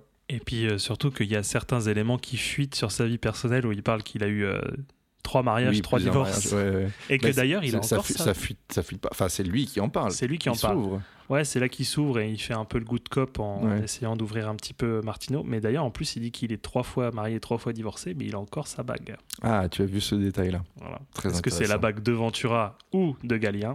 Mhm. Je pense que Ventura, en plus, c'est le genre de mec. Non, non, mais. euh, Mais ça, mon, je retire pas ça. moi. mon coco, j'enlève pas. De toute façon, je peux plus l'enlever. faudrait la couper, j'ai le doigt complètement gonflé. Il y a, il y a une véritable opposition, en fait, euh, je trouve, des différentes classes sociales. Donc, celle de la bourgeoisie, c'est qu'on pourrait qualifier d'intou- d'intouchable, du moins, qui pense qu'elle est intouchable. Et puis, du coup, la, la police. Alors, beauf, j'ai voulu euh, qualifier ce. ah ouais, non, mais. Parce ouais, que, beauf. bah, déjà, t'as Guy Marchand. Guy Marchand, qui est exceptionnel.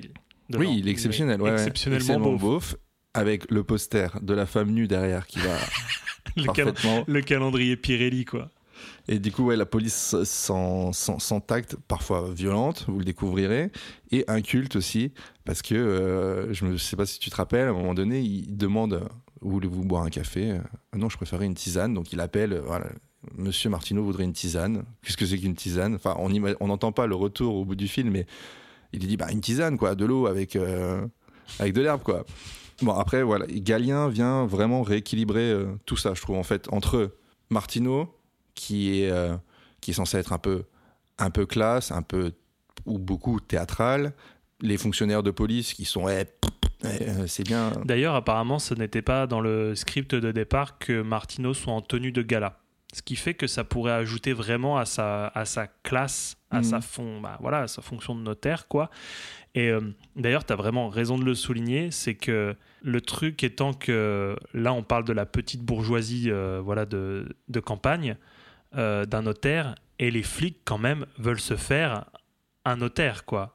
Ah oui, non mais c'est ça. Voilà, Ah, il y a- y, le plaisir de pouvoir attraper quelqu'un qui qui ne fait pas partie de ta classe, qui est, Un- qui est notable. censé être voilà, dans, notaire, une, un dans une notable, classe quoi. sociale Mm. plus élevée que la tienne. Et du coup, euh, il y a, il y a cette, euh, il y a ce côté de, on va le faire tomber. C'est une pourriture. Ça ne peut être qu'une pourriture. Donc, c'est un véritable bras de fer musclé entre l'inspecteur et le notaire, où vraiment les coups, c'est des punchlines. Quoi. Et ça, c'est.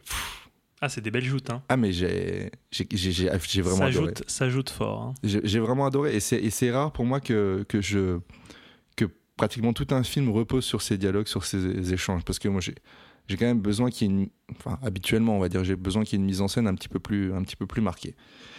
Par rapport à ce que tu disais, et je terminerai là-dessus, c'est clair que dans la tête de Galien, tout accuse Martineau dès le départ. par rapport à ce, qu'on, ce que tu as dit et ce qu'on, vient de, re- ce qu'on vient de redire. Et euh, c'est vrai qu'en tant que spectateur, on, on se range de son côté, tout de même. Je pense que le film est conçu pour que, euh, pour que nous, on soit du côté de Galien et qu'on se dise, mais c'est vrai, en fait, euh, tout ce qui nous présente, enfin, il est incohérent dans ses propos, tout ce qui, enfin, l'attitude du mec, nous, de Martino, nous, nous, plaît pas en tant que spectateur, enfin, voilà.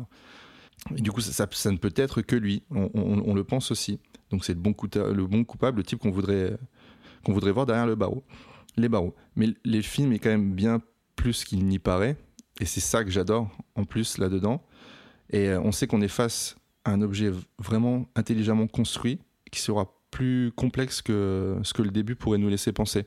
Voilà. Et c'était, euh, c'était juste pour conclure et ça résume un peu ce que, tout ce que tu as pu, euh, tout ce que tu as pu évoquer euh, et même tes interrogations quand tu te demandes mais qu'est-ce qu'on doit qu'est-ce qu'on doit réellement penser, comment on doit vraiment percevoir les choses, etc. Ben, c'est un film très complexe.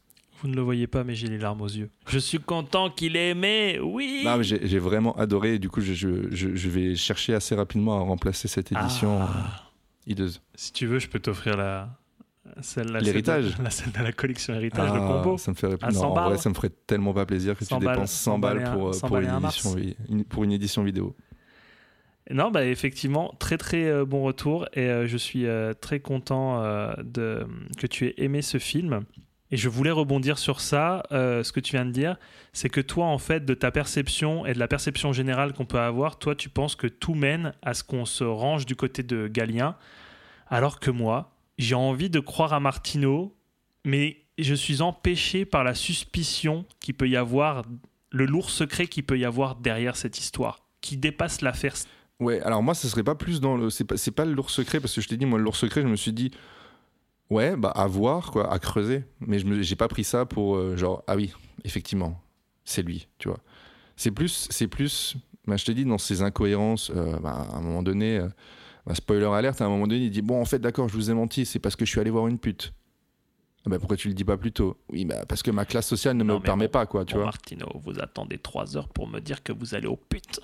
Voilà, donc, euh, à un moment donné, tu te dis. c'est un dialogue véri- véritable. pourquoi il se cache autant? Si, si- enfin, Pour quelqu'un qui n'est pas coupable, il se défend très mal. Oui, c'est ça, mais je, je, je sais pas. Je, j'avais envie d'y croire et en même temps, je, suis trop balancé en fait pour donner un verdict. Et de toute façon, il y en a pas. Comme on l'a dit, c'est, vraiment une simple intime conviction et interprétation. euh, qui, euh, qui, qui reste en suspens euh, Ouais, au-delà de la fin du film. Il y a plus ou moins un verdict par rapport à l'affaire qui est directement traitée par Galien. Quoi. Oui, bien sûr, il y a un verdict, oui, parce que c'est vrai qu'il y a un verdict à la fin, mais on ne sait pas si au final, lui, euh, c'est un heureux hasard, entre guillemets, qui soit euh, innocenté par, par, ce, par ce, verdict ou pas. Un petit point sur la réception, et puis pour un petit peu ouvrir sur, euh, sur plus large, comme d'habitude. Euh, Alors, la réception, ça a été quand même un gros succès en salle. Il y a eu quand même plus de 2 millions d'entrées, et dont 700 000 sur Paris, ce qui est quand même un, un gros, gros chiffre. Ouais. Euh, malgré une forte concurrence. Et donc, euh, j'ai été faire des, des petites recherches. Euh, le même mois sortait quand même Les Aventuriers de l'Arche perdue, qui cartonnait de ouf. Euh, Il y avait aussi un autre film qui cartonnait pour la peau d'un flic, Delon au carré, réalisé par Delon, joué par Delon, photo de Delon. Non, pas la photo de Delon, mais voilà, il était partout. Et d'ailleurs, un autre film est sorti ce mois-ci, dont on a déjà chroniqué pour le premier ou deuxième épisode, je ne me rappelle plus, Outland. Ah ok. Il est sorti le même mois Ouais, que ça, a pas, Outland. ça a pas dû faire trop d'ombre à, à garde à vue. Euh, ça a marché moyen. Ça a marché moyen. Euh, mais euh, Garde à vue euh, est, est quand même 17e au box-office annuel de, de cette année 81. Voilà. Pluie de récompenses, 4 Césars, donc il y a eu meilleur scénario, meilleur montage, meilleur acteur pour Serrault, meilleur acteur dans un second rôle pour Marchand. Donc vraiment une, une razzia. Et euh, prix du meilleur film français du syndicat de la critique. Donc voilà, vraiment un film qui a été reconnu dès sa sortie. Et euh, pour terminer, ouvrir sur euh, plus large, il existe un remake américain My de God. Garde à vue. Tu le savais ça non, je savais pas du tout. Un film réalisé en 2000 par Steven Hopkins qui a fait Predator 2, Fre- Ok. Freddy 5, l'enfant du cauchemar. Bon, après, j'aime assez bien les Freddy, même les plus mauvais. Donc. Ben, on va dire que moi, le Freddy 5, je le garde pour le- la séquence de la moto. Oui. Voilà. Ouais, elle est top. ouais. je le garde juste pour ça. Euh, mais donc, ce remake américain s'appelle Under Suspicions. Under Suspicions avec Gene Hackman, qui aimait le film original et qui est à l'initiative de ce remake avec Morgan Freeman et Monica Bellucci. Ok. Voilà. J'ai vu la bande-annonce. Et Je vous le laisse découvrir. Vous le regardez pour moi. Vous dites si c'est bien parce que j'ai pas courage de le mater. Franchement, ça a l'air On on a prévu une petite virée dans différents magasins de seconde main cet après-midi, donc si, si on le trouve, je te le prends. D'accord, ça marche, mais je ne le voudrais pas. Voilà, je le revendrai directement à qui, à qui veut, le, veut le prendre. Moi, je suis séparé de ma femme par un couloir. Un couloir de 15 mètres. Hum, simplement. Enfin, simplement, enfin. Un désert de 15 mètres. Et au bout de ce désert, une porte fermée à clé. Vous ne savez certainement pas ce que c'est que de frapper à une porte qui ne s'ouvre pas, monsieur l'inspecteur. On en a fini pour garde à vue. Je suis très content. On a beaucoup aimé. J'espère qu'on vous a donné envie de le voir. Et puis on va, on va passer à ton film, mon cher Quentin. Eh ben, j'ai pas voulu déterrer un vieux film méconnu, mais j'ai voulu vous parler de, de Boulevard du Crépuscule, donc Sunset Boulevard de Billy Wilder, sorti en 1950.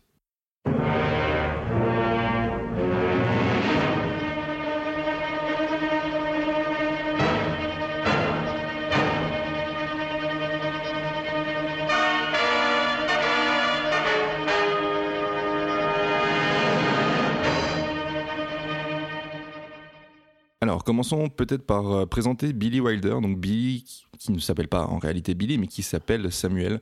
C'est sa maman qui l'a surnommé Billy euh, suite à un voyage aux États-Unis et la découverte de, de Buffalo Bill. Euh, c'est un homme qui est né en Pologne au début du XXe siècle. Donc, la Pologne qui, qui ne s'appelait pas la Pologne à l'époque, mais qui faisait partie de, de l'Empire austro-hongrois. Il va Merci pour ce cours d'histoire-géographie. bah oui, bah, je suis prof d'histoire, hein, tu le savais pas.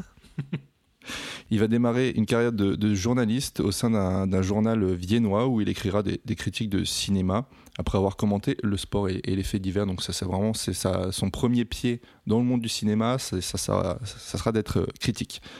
Il va ensuite euh, migrer vers Berlin et travailler pour un tabloïd pour lequel euh, il rédigera des articles et des romans feuilletons à succès. Donc voilà, là on, on se penche plutôt vers le, le travail de scénariste qui lui tiendra à cœur. Puis euh, viendra ses débuts dans le, dans le cinéma muet comme euh, ghostwriter euh, de films à succès comme Les Hommes le Dimanche, un film sorti en 1930. Et ensuite, Est-ce que la suite, c'est Les Hommes le lundi? Non, c'est Les Femmes le lundi. Ah, d'accord. Et euh, ensuite, il, il va, à partir de, de ce succès-là, il va, il va commencer à bien gagner sa vie. Mais l'arrivée d'Hitler au pouvoir va un peu l'obliger à quitter, à quitter Berlin. Et euh, il ne sera pas uniquement poussé par, par euh, l'arrivée d'Hitler, mais aussi parce que son frère, lui, est parti aux, États-Unis quelques années plus tôt. Donc je ne sais pas s'il avait pressenti le truc un peu venir ou s'il était parti pour d'autres projets, je sais pas. J'ai pas creusé. Mais toujours est-il qu'il va passer par la France avant de décoller. euh, décoller, non, pas décoller. Je sais pas s'il y va en avion ou s'il y va en bateau. Pour les États-Unis. euh, où il va co-réaliser un film dans lequel euh, joue euh, Daniel Darieux. J'ai oublié le nom, vous m'excuserez, mais ça se retrouve très facilement. Notre très cher Daniel. Voilà. Euh, il sera ensuite appelé aux États-Unis, alors par un metteur en scène allemand qu'il aura croisé en France. Il va prendre un visa tourisme et, et s'envoler. Donc du coup, il s'envole, oui. C'est bien, ce qui- c'est bien ce qui me semblait. C'est un metteur en scène allemand du coup qu'il qu'il aura croisé et à qui euh, il aura donné un, script. Et en fait, euh, le metteur en scène euh, s'y est intéressé seulement après être arrivé sur le territoire, sur le territoire américain. Et depuis le territoire, l'appellera du coup pour lui dire qu'il a envie de travailler avec lui. Donc il arrive aux États-Unis. Alors malgré la barrière de la langue, il va percer rapidement en faisant traduire ses nouvelles et il les vend au studio de cinéma. Et il va dans la foulée signer un contrat avec la Paramount. C'est facile, les success stories comme ça, quand même. hein. Bah, c'est- présenté comme ça, c'est clair que ça a l'air très facile. Après, est-ce que la réalité est tout autre? Je sais pas. Après, quelqu'un qui a, enfin, je veux dire, des, des auteurs euh, qui vont aux États-Unis pour tenter de, de percer en tant que scénariste, il y en a énormément. Euh, Peut-être que lui sortait vraiment du lot. Et euh, il va entamer un partenariat avec euh, Charles Brackett, qui, euh, qui il écrira beaucoup de, beaucoup de scripts, et puis on en reparlera un petit peu après, parce que parce qu'il est scénariste aussi sur Sunset Boulevard. Et non pas Charles Braguette. hein. Oh, rigole, s'il te plaît. Non, elle est super, elle est super, j'adore. Il veut assez rapidement passer à la réalisation, après avoir écrit pas mal de, de scripts, mais alors en fait, ce qu'il faut savoir, c'est qu'à Hollywood, c'est compliqué parce qu'à cette époque, euh, les syndicats faisaient pression pour que, euh, pour que vraiment il y ait une répartition égale euh, des rôles et que un scénariste ne puisse pas réaliser ses, ses œuvres. Bon, alors après, après de grosses négociations, il va quand même réussir à, mettre, à mettre en scène son scénario intitulé Uniforme et jupon court, donc une comédie qui est sortie en 42, et va suivre Cinq secrets du désert l'année suivante. Et donc, son troisième long métrage euh, qui nous intéresse un poil plus, vous comprendrez pourquoi, euh, il sort en 44 et ça s'appelle Assurance sur la mort. Donc celui-là, il est coécrit avec euh, Raymond Chandler, qui est l'auteur en fait à succès qu'on connaît, hein, Le Grand Sommeil, qui aura été adapté avec Bogart par Howard Hawks. Et c'est donc le premier film noir, bah, comme beaucoup des, œuvres adaptées de Chandler. Et donc arrive, six ans après, en 1950, Boulevard du Crépuscule. Donc c'est son huitième film hollywoodien. Et c'est un film qui marquera la fin de la collaboration avec, euh, avec euh, Braguette et Wilder. Tu vois, je la reprends, c'est qu'elle est pas si mauvaise que ça. Par contre, sérieusement, est-ce que tu as la raison de la fin de leur collaboration? Parce que c'est quand même assez quand même fort ce qu'ils ont fait quand même. Je l'ai pas, non. Mais si, Ils se sont si dit, toi, oh, tu- on a fait le tour, on se casse. Non, non, euh, c'était vraiment une véritable question. hein. Ah non, je l'ai pas. D'accord. D'accord. Ah, toi, tu dis c'est assez fort ce qu'ils ont fait dans le sens où ce qu'ils ont construit tous les deux, c'est quelque chose de. de- Bah, De ouais, mythique, quoi. euh, Bah ouais, donc euh, je sais pas. Généralement, quand il y a une affaire qui roule, tu continues quoi. Ou alors Ouais. ils se sont dit, non, écoute, c'est bon, on arrête. euh. Comme Aimé Jacquet, il est parti à la Coupe du Monde, tu vois. il a pas continué après. Non, mais c'est une très belle métaphore. Ah, si, c'est vrai, je pense à chaque fois à ça. Ok. Tous les jours. Et bah, ouais, bon, toujours est-il que les deux se séparent. Et Brackett était aussi, euh, était aussi producteur de ses films. Et donc, euh, Wilder va devenir producteur de ses propres films également. Alors, parlons un petit peu du film et parlons un peu de, son, de son sujet, enfin en tout cas du, synopsis. Alors, c'est l'histoire d'un écrivain et scénariste du nom de, Joe Gillis. C'est pas un, scénariste raté, mais il n'arrive pas réellement à percer à Hollywood. Il a des dettes. La police veut saisir son, son véhicule qui prétend avoir prêté à son frère ou un ami, je sais plus réellement, Euh, et donc ne pas pouvoir le, remettre. Sauf qu'en réalité, sa voiture est garée un peu plus loin de l'immeuble où il vit, euh, euh, histoire d'être discret. Mais par malheur, lors d'une sortie au volant de son auto, son auto, il tombe nez à nez avec ses policiers et une course poursuite commence. Il crève une roue. Quoi? Je je sais quelle que c'était une imitation de, Bourville. Non, c'était pas du tout une imitation de Bourville. Ah merde. Sinon, j'aurais dit mon vélo. Ouais, mais je sais pas. Mon auto. Bon, d'accord. Et donc, il, crève une roue de sa voiture et il finit, euh, sa course euh, dans l'allée de, garage qui se, révélera être celle d'une, de cette ancienne star du muet, Norma Desmond. Donc, il y a un concours de circonstances qui, qui va faire que, Joe va rester euh, dans l'immense demeure afin d'aider Norma sur un script qui signera, qui, à son sens, signera son grand retour. Et du coup, il va profiter de cette situation confortable matériellement et financièrement l'histoire est, un peu, un peu plus compliquée que ça parce que ce sera peut-être pas aussi euh, confortable euh, émotionnellement. Et donc au scénario, donc on l'a dit, Billy Wilder, Charles Brackett, mais aussi Donald McGill Marsham, qu'on présente jamais comme étant, enfin qu'on présente, c'est vraiment, c'est la troisième, euh, c'est-à-dire la troisième main, oui, parce qu'ils sont pas ambidextres. La troisième roue du carrosse à deux roues. Ouais, c'est pas mal ça. Mais c'est un, un homme qui est connu dans, le cinéma euh, avec Boulevard du, Crépuscule, mais euh, sinon c'est quelqu'un qui est éditeur, éditorialiste de renom pour euh, le Time Magazine et Life Magazine également. Donc faut quand même, je, le cite parce que faut, sa contribution au scénario aura été le, le côté gigolo qu'ils ont donné à Joe Gillis, qui n'était pas présente à l'origine dans le script de départ. Et donc, euh, frontière euh, sur laquelle se situe Joe Gillis euh, par rapport à Norma Desmond, c'est vrai que c'est assez ambigu comme sujet. Un point très important à la photographie. Qui dit film noir dit noir et blanc, dit quelque chose de très relativement sombre, de très travaillé. C'est John F. Seitz qui est à la baguette. Donc c'est quelqu'un qui était déjà chez Fob sur Assurance sur, sur la mort. Euh, il a été nominé à plusieurs reprises aux Oscars pour euh, meilleure photo. Après sans succès, mais bon, les nominations quand même donnent une certaine, un certain cachet, quoi. un certain- une certaine légitimité au gars. Et euh, petite anecdote, en fait, euh, ce, euh, ce chef-op là avait pour, euh, enfin, comme petite astuce en fait pour euh, donner un aspect un peu vieilli au film de, de saupoudrer le, le- le- l'objectif de la caméra avec euh, avec de la poussière en fait pour euh, donner une créer une ambiance un peu moisie un peu un peu vétuste Euh, Vraiment à l'image euh, du manoir décrépit de, Norma Desmond. Pour ce qui est de la, de la distribution, alors on a du coup Joe Gillis, donc cet écrivain, qui est interprété par William Holden. William Holden que vous avez pu voir dans La Horde sauvage de, de Sam Peckinpah, ou alors Le pont de la rivière Kwai de David Lean. C'est pas le, premier choix hein, de, de Wilder pour ce rôle-là. À la base, il était proposé à Montgomery Clift, donc on connaît pour avoir joué dans Les Désaccès de, de Misfits de John Huston, euh, tant qu'il y aura des, hommes aussi de, de Fred Zinman. Mais il refuse, euh, peut-être parce qu'en fait, en réalité, ce, ce- type-là avait une copine beaucoup plus âgée. Il voulait pas qu'il y ait d'amalgame en fait par rapport à ça, enfin entre Ah, la fiction et sa, et sa, et sa vie, les euh, sa vie privée. Donc voilà, il craignait la comparaison. Euh, pour ce qui est de Norma Desmond, elle est, elle est jouée par euh, Gloria Swanson. Idem. Alors en fait, c'est pas le premier choix, mais c'est pas le premier choix uniquement parce qu'il s'était dit d'avance qu'elle qu'elle n'accepterait pas en fait.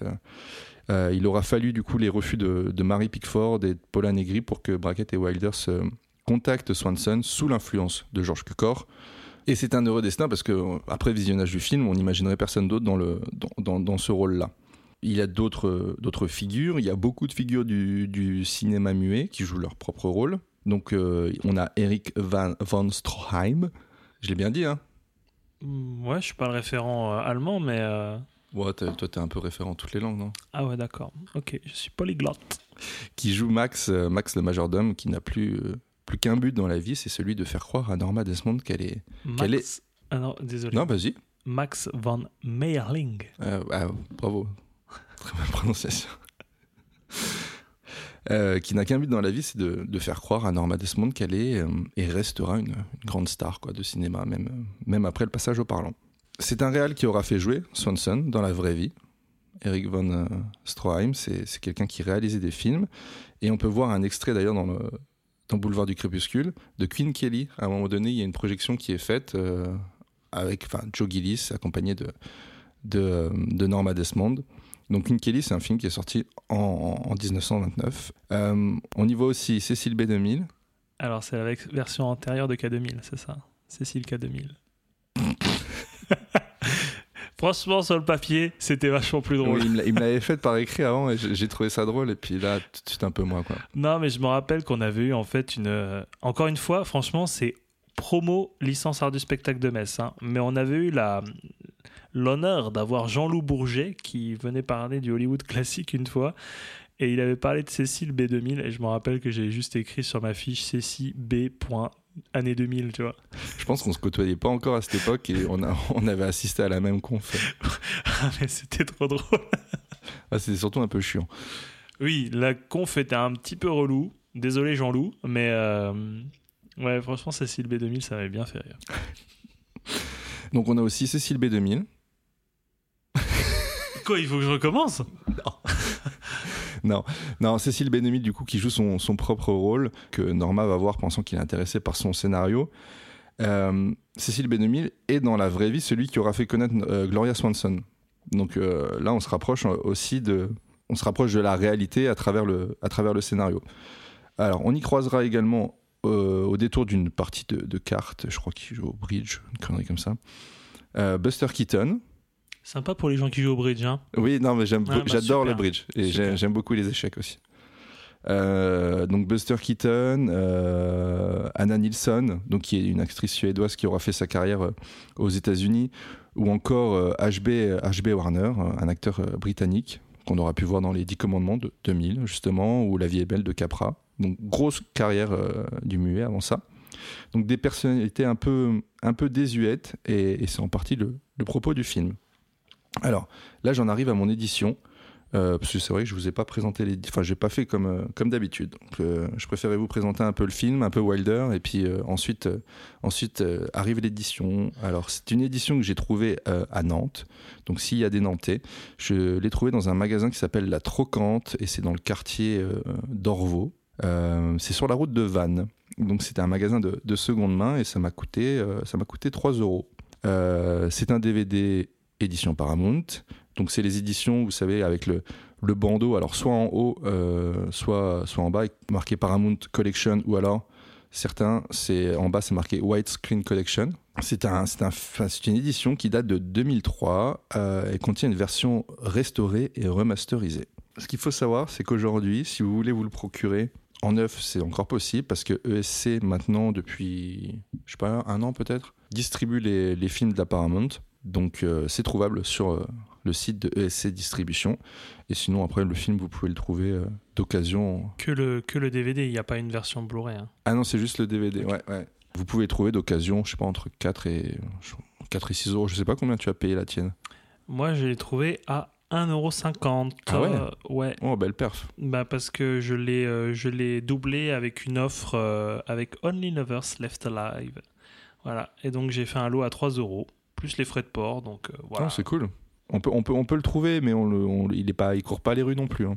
Donc le contenu du, euh, DVD, donc c'est euh, c'est donc le film. Il y a un commentaire audio d'Ed Sikoff, qui est un écrivain américain spécialisé dans, le cinéma. Donc ça, je le mentionne assez souvent. Les, commentaires audio sont souvent mes bonus préférés parce que ça permet vraiment de détailler les scènes et puis d'avoir plein d'anecdotes de tournage sans forcément passer par des, des interviews un peu trop, euh, comment dire, euh, un peu trop dirigées en fait par les sociétés de tu production. l'as écouté du coup le, le- Non, ouais. celui-là, je l'ai pas, j'ai pas écouté après. Mais c'était pour dire de manière générale, c'est, ça fait sûrement partie de mes bonus préférés pour n'importe quelle, euh, n'importe quelle édition. que tu t'écoutes pas. Voilà. Bon, ben, on va s'arrêter là. J'en ai fini pour euh, Boulevard du Crépuscule. Euh, je te demande pas ce que t'en as pensé. C'est de la merde. C'est, cette semaine, le DVD a gagné. C'est euh, Ah mais non, alors. T'es vexé. Il y a un making-of euh, avec commentaires et anecdotes d'acteurs. Il y a ce qu'ils appellent les années Paramount euh, par Edith Head, euh, qui n'est autre que la chef costumière du film. Il y a la carte d'Hollywood, euh, retour, le retour sur les lieux du tournage, ça s'appelle. Il y a une featurette, la musique de Boulevard du Crépuscule. Alors, moi, la musique ne m'a pas frappé dans ce film. J'ai pas été sensible à la musique. Je sais que ça va en faire bondir plus d'un. Mais voilà, après, c'est ma sensibilité à moi. Je ne dis pas que la musique est mauvaise, qu'elle n'a pas, qu'elle, qu'elle a- qu'elle n'a pas d'importance. C'est juste que moi, je, n'ai pas été sensible à ça. Euh, et on y trouve aussi une galerie photo et la bande-annonce. Je voudrais vous alerter sur la sortie d'un Blu-ray qui arrive début 2022 et qui, a priori, serait sans bonus. Donc, ça serait juste le film, Oh, Blu-ray Paramount. nul, juste le film sans bonus. Euh, voilà, ils sont vraiment, vraiment pas foulés une fois de plus. Et comme on l'a déjà mentionné pour d'autres éditions, là on a un contenu, euh, on a un contenu DVD qui est beaucoup plus intéressant pour le prix, parce que je pense que le Blu-ray va être vendu entre 15-20 balles, et euh, parce que c'est vraiment pas une édition collector, c'est juste le film, euh, c'est dans ce qu'il y a de plus, dans ce qu'il y a de plus simple. Le visuel est moins beau en plus, parce que certes il reprend celui de, enfin l'image de Gloria Swanson, mais les escaliers qui caractérisaient sa maison n'y sont plus, alors qu'ils tiennent un rôle très important dans le film, surtout à la fin. Euh, donc je trouvais ça dommage en fait de et retravailler le visuel et de ressortir quelque chose avec un contenu moins, moins important. Moi, ce que je trouve quand même assez délirant, c'est que c'est un film Paramount qui va être édité par Paramount et distribué euh, à chaque fois dans chaque pays par. Voilà, mais en fait, ils- sont en bout de chaîne. Euh, Paramount, c'est eux qui ont créé les bonus sur l'édition DVD. Je vois pas pourquoi ils les mettent. Je veux dire, en plus, sur une galette Blu-ray, tu as la possibilité de les mettre, quoi. Je veux dire, on n'est pas sur du full. euh, Bah, je, je me, je me pose la question du coup pourquoi c'est pas. c'est c'est dingue quoi. Je j'ai pas vérifié, j'ai pas fait gaffe sur ce, j'ai pas fait gaffe sur euh, sur cette édition de savoir si c'était des bonus Paramount ou pas qui ont été réalisés par Paramount, mais ça me- ça me paraît assez déconnant qu'en fait ils aient fait une prestation euh, pour voilà extérieure et qu'ils aient pas les droits de réutiliser ça ça ça me paraît impossible ça. Non, alors soit il se fout pas, soit, soit effectivement le film prend trop de place sur un, sur un Blu-ray et il n'y a pas la place pour mettre plus de contenu. Je sais pas après, C'est pas. pas un film de 3h20 non plus hein. mais je je ouais, Ouais. j'ai j'ai du mal à comprendre. Alors néanmoins, il y a une autre édition qui est trouvable, euh, qui est sortie en 2013, c'est un digibook, euh, donc avec le film en, en Blu-ray et deux livrets de, de 32 pages avec photos de tournage, coulisses, notes de production, affiche originale. Euh, Qu'est-ce qu'il y a d'autre? Anecdotes du studio et des producteurs. Bon là également, il n'y a pas de bonus, mais on peut partir du principe que, que le livret fait un peu office, euh, un peu office de bonus.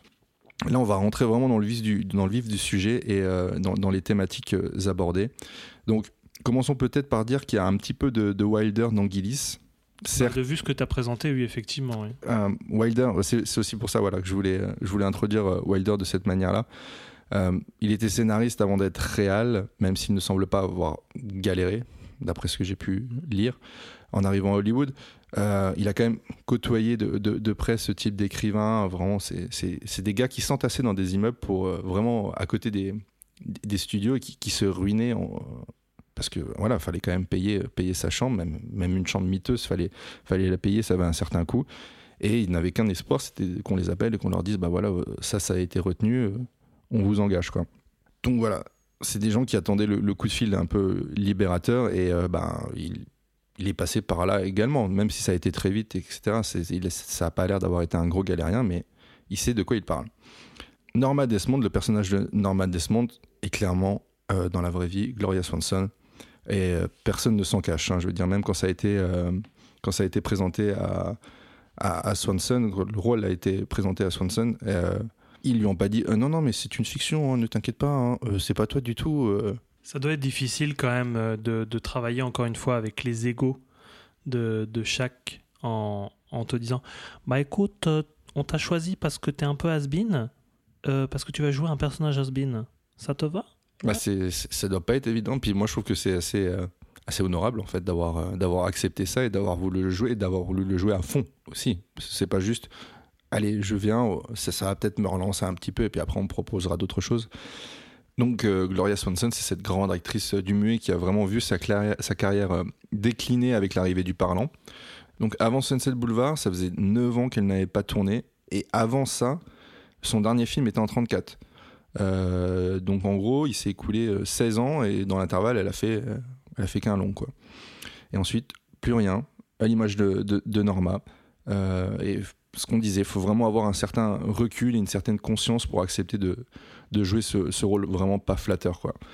Euh, elle incarne une, une figure semblable à, à celle de Dracula, j'ai trouvé. Ah ouais? Ouais, Ah, c'est- de, une- de, Todd Browning hein, dans. Oui, non, c'est de- étonnant. C'est étonnant comme comparaison. Ouais, Il y a un truc assez. euh, alors, vampiresque, je sais pas si ça, le, si ça se dit, euh, mais, euh, mais j'ai ouais, j'ai trouvé que bah, souvent dans l'ombre, tu vois, on n'ouvre pas les rideaux, il y a la poussière, le manoir vraiment vétuste. euh, puis après, il y a les, toujours, pareil, c'est pas le même type de tenue, certes, mais on est toujours on est dans des tenues assez extravagantes, quand même, relativement classe, quoi. Et puis le manoir, quand même, est, est très. Le manoir, ouais. C'est Mm. c'est très, très, très grand, très vétuste. euh, après, en plus, on souligne souvent que c'est la, la poussière a pris et tout. Mm.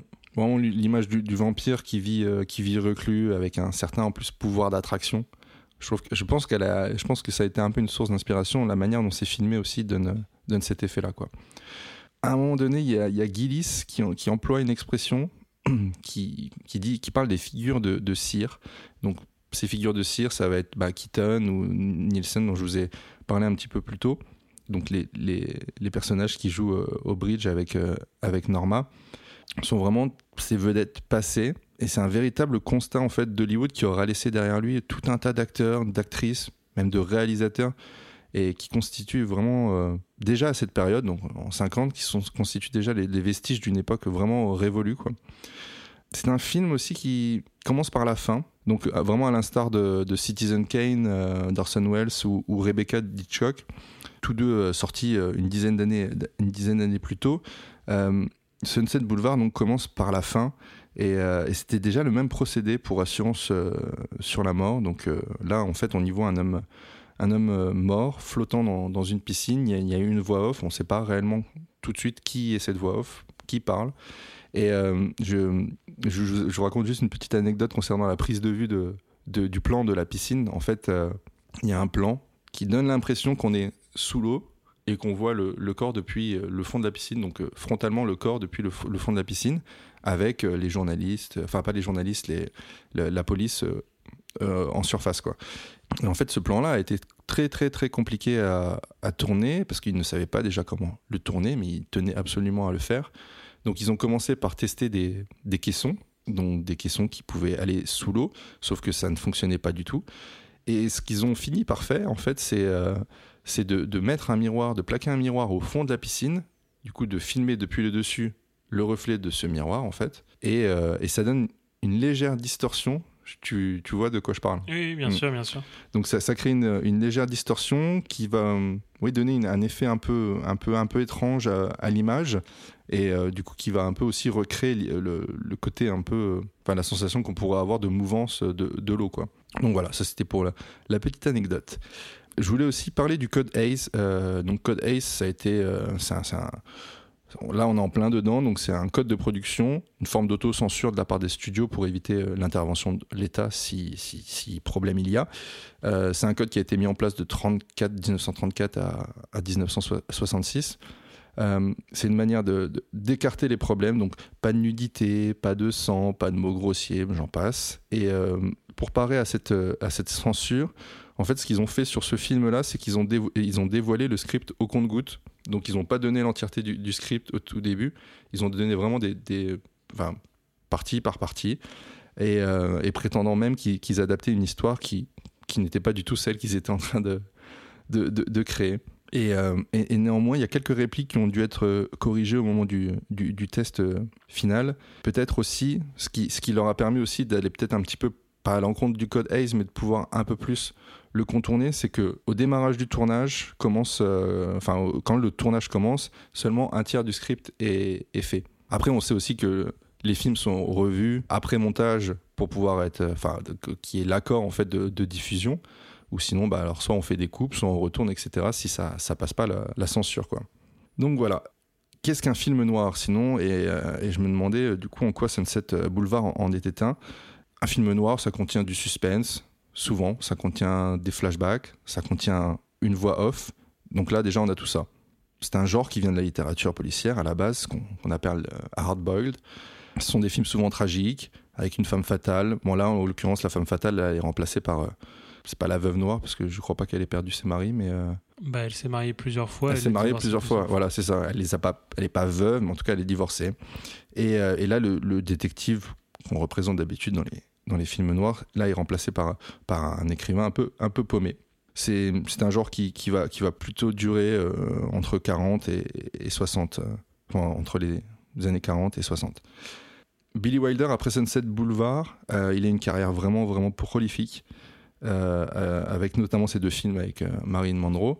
Donc 7 ans de réflexion en 55 et certains l'aiment chaud en, en 59. Et ensuite, il va avoir une, collaboration euh, très fructueuse avec euh, Yael Diamond. euh, et donc, euh, c'est un scénariste d'origine roumaine qui va collaborer sur euh, pas moins de, de 10 longs métrages, dont le, couronné de 5 Oscars, euh, dont le meilleur film, La Garçonnière, sorti en, en 1960. Et comme Hitchcock, c'est quelqu'un qui va revenir en Europe euh, sur sa fin de carrière pour finir sa carrière et prendre sa, retraite ensuite euh, au tout début des années 80. Wait a minute, haven't I seen you before? I know your face. Get out, or shall I call my servant? You're Norma Desmond. Used to be in silent pictures, used to be big. I am big. It's the pictures that got small. Uh-huh. I knew there was something wrong. They're dead. They're finished. There was a time in this business when they had the eyes of the whole wide world. But that wasn't good enough for them. Oh, no. They had to have the ears of the world, too. So they opened their big mouths, and out came talk. Talk, talk. That's where the popcorn business comes in. You buy yourself a bag and plug up your ears. Look at them in the front offices. The masterminds. They took the idols and smashed them. The Fairbankses, the Gilberts, the Valentinos. And who have we got now? Some nobody. Don't blame me. I, I'm not an executive, just a writer. Donc voilà, ça c'était mon petit tour d'horizon sur, sur le film. Et, euh, et en fait, je voulais euh, vous partager avec vous deux recommandations que j'ai associées en fait à ce film-là en, le, en le visionnant. Le, la première reco, c'est euh, un film de, Robert Aldrich euh, sorti en 62 qui s'appelle Qu'est-il arrivé à Baby Jane? C'est un film que je me suis tâté à le chroniquer, euh, pas forcément à la place de Sunset Boulevard, mais euh, enfin, c'est un film qui faisait partie de ma liste, donc peut-être qu'à un moment donné dans l'année, ou l'année suivante, si ça continue, je, j'en parlerai euh, de manière un peu, Ah, un peu plus détaillée. on, on arrête à la fin de l'année. hein. C'est On fini. Ah ben, on a plus de sous pour Ocha. sous. On a plus de sous. C'est un film qui met en scène euh, Bette Davis euh, et, et John Crawford. Donc Bette Davis, elle joue le rôle d'une, d'une chanteuse, actrice un peu démodée, donc qui s'appelle Baby Jane, et qui a eu son heure de gloire. étant très jeune et qui a sombré dans, dans la folie ensuite, alors que sa sœur Blanche, elle, elle a une belle carrière, une actrice renommée, euh, vraiment appréciée euh, du public. Sauf que euh, voilà, Baby Jane la jalouse énormément. Elle veut se, venger de, sa sœur. Donc il y a, voilà, je, l'associe parce qu'il y a ce truc du j'ai été une vedette, je ne le suis plus, je sombre dans la folie. Donc voilà, c'est c'est le pont que j'ai fait entre les deux. Et l'autre, bon, il est peut-être un petit peu plus connu, c'est Chantons sous la pluie. Mais là, c'était vraiment pour donc le film musical de, de, Stanley Donen et Jen Kelly, sorti en 52. Et euh, c'est plus. Alors, on n'est on n'est pas du tout dans le même registre. Là, on est sur un, un- un registre plutôt comique. Mais c'est pour euh, parler de la transition, en tout cas mentionner la transition euh, du muet au parlant à Hollywood. Eh bien, merci beaucoup, Quentin. Franchement, je suis très heureux de pouvoir parler de ce film. Et, euh, et déjà, en fait, juste souligner que je crois que c'est l'un des plus beaux titres de film traduits, même si c'est une traduction littérale. Genre Boulevard des Crépuscules, ça veut déjà tout dire, quoi. Mm. Ça veut déjà tout dire. Et euh, moi, j'ai aucun souvenir de ce premier visionnage de ce film. C'était sûrement en- à la fac, en fait. C'est parti peut-être des films qui étaient présentés. Ah, en- mais ça, c'est vrai que j'ai- oublié de le mentionner, parce que moi, j'ai. Je l'ai je l'ai découvert à la fac en fait. Euh, c'est un film que j'ai découvert. On nous avait, on nous avait présenté un extrait de, bah, de Sunset Boulevard. Euh, je sais plus lequel, mais c'est j'ai couru le, le choper à la BU et je l'ai visionné le soir même et j'ai pris une grosse claque. Comme moi pour les parapluies, quoi. Voilà, Ouais. ouais. Et donc ouais, j'ai aucun souvenir de ce premier visionnage. Donc comme je disais, sûrement euh, en cours de en cours de, de licence en films fondamentaux. Et euh, je me rappelle qu'il a eu une couverture, en tout cas une réactualisation assez forte à la sortie de The Artist, rien que pour l'aspect thématique en fait euh, du film, mais aussi parce que Azanavicius, Azanavicius, euh, a- déclare en fait euh, souvent que c'est son film préféré et que Billy Wilder en fait est son réalisateur préféré. Euh, donc c'est pour ça qu'il y a eu un petit coup de projecteur, même si je pense pas que ce film ait besoin d'un coup de projecteur, mais effectivement, il a eu une petite réactualisation au tournant des années de 2010. Donc comme tu disais, moi j'ai exactement la même édition. Euh, ce que je voulais rajouter par rapport à ce que tu disais, euh, c'est vrai que c'est une édition qui est internationale, donc qui est classique. Avec, euh, en termes d'accessibilité, c'est bien de le, de le dire. euh, Il y a tout un tas de versions pour les langues et, euh, et de sous-titres. Euh, donc comme toutes les grosses éditions de Majors en fait, hein. Mais même pour les commentaires audio. Et ça, ça c'est rare ça. quand même. Oui, c'est vrai. Ouais. Ça, T'as raison de le souligner. Ouais. Ouais.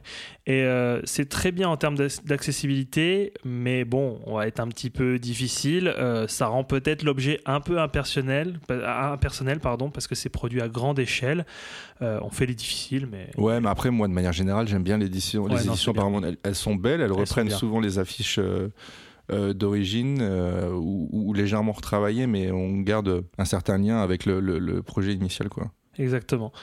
Euh, bon, je sais que tu te fous de ma gueule à chaque fois, euh, mais bon, le petit menu dynamique euh, aux oignons qui était plutôt pas mal, avec le petit volet déroulant qui, qui queen, qui grince, c'était rigolo. Ouais, c'est rigolo, mais c'est un peu daté. quoi. Ouais, c'est un peu daté.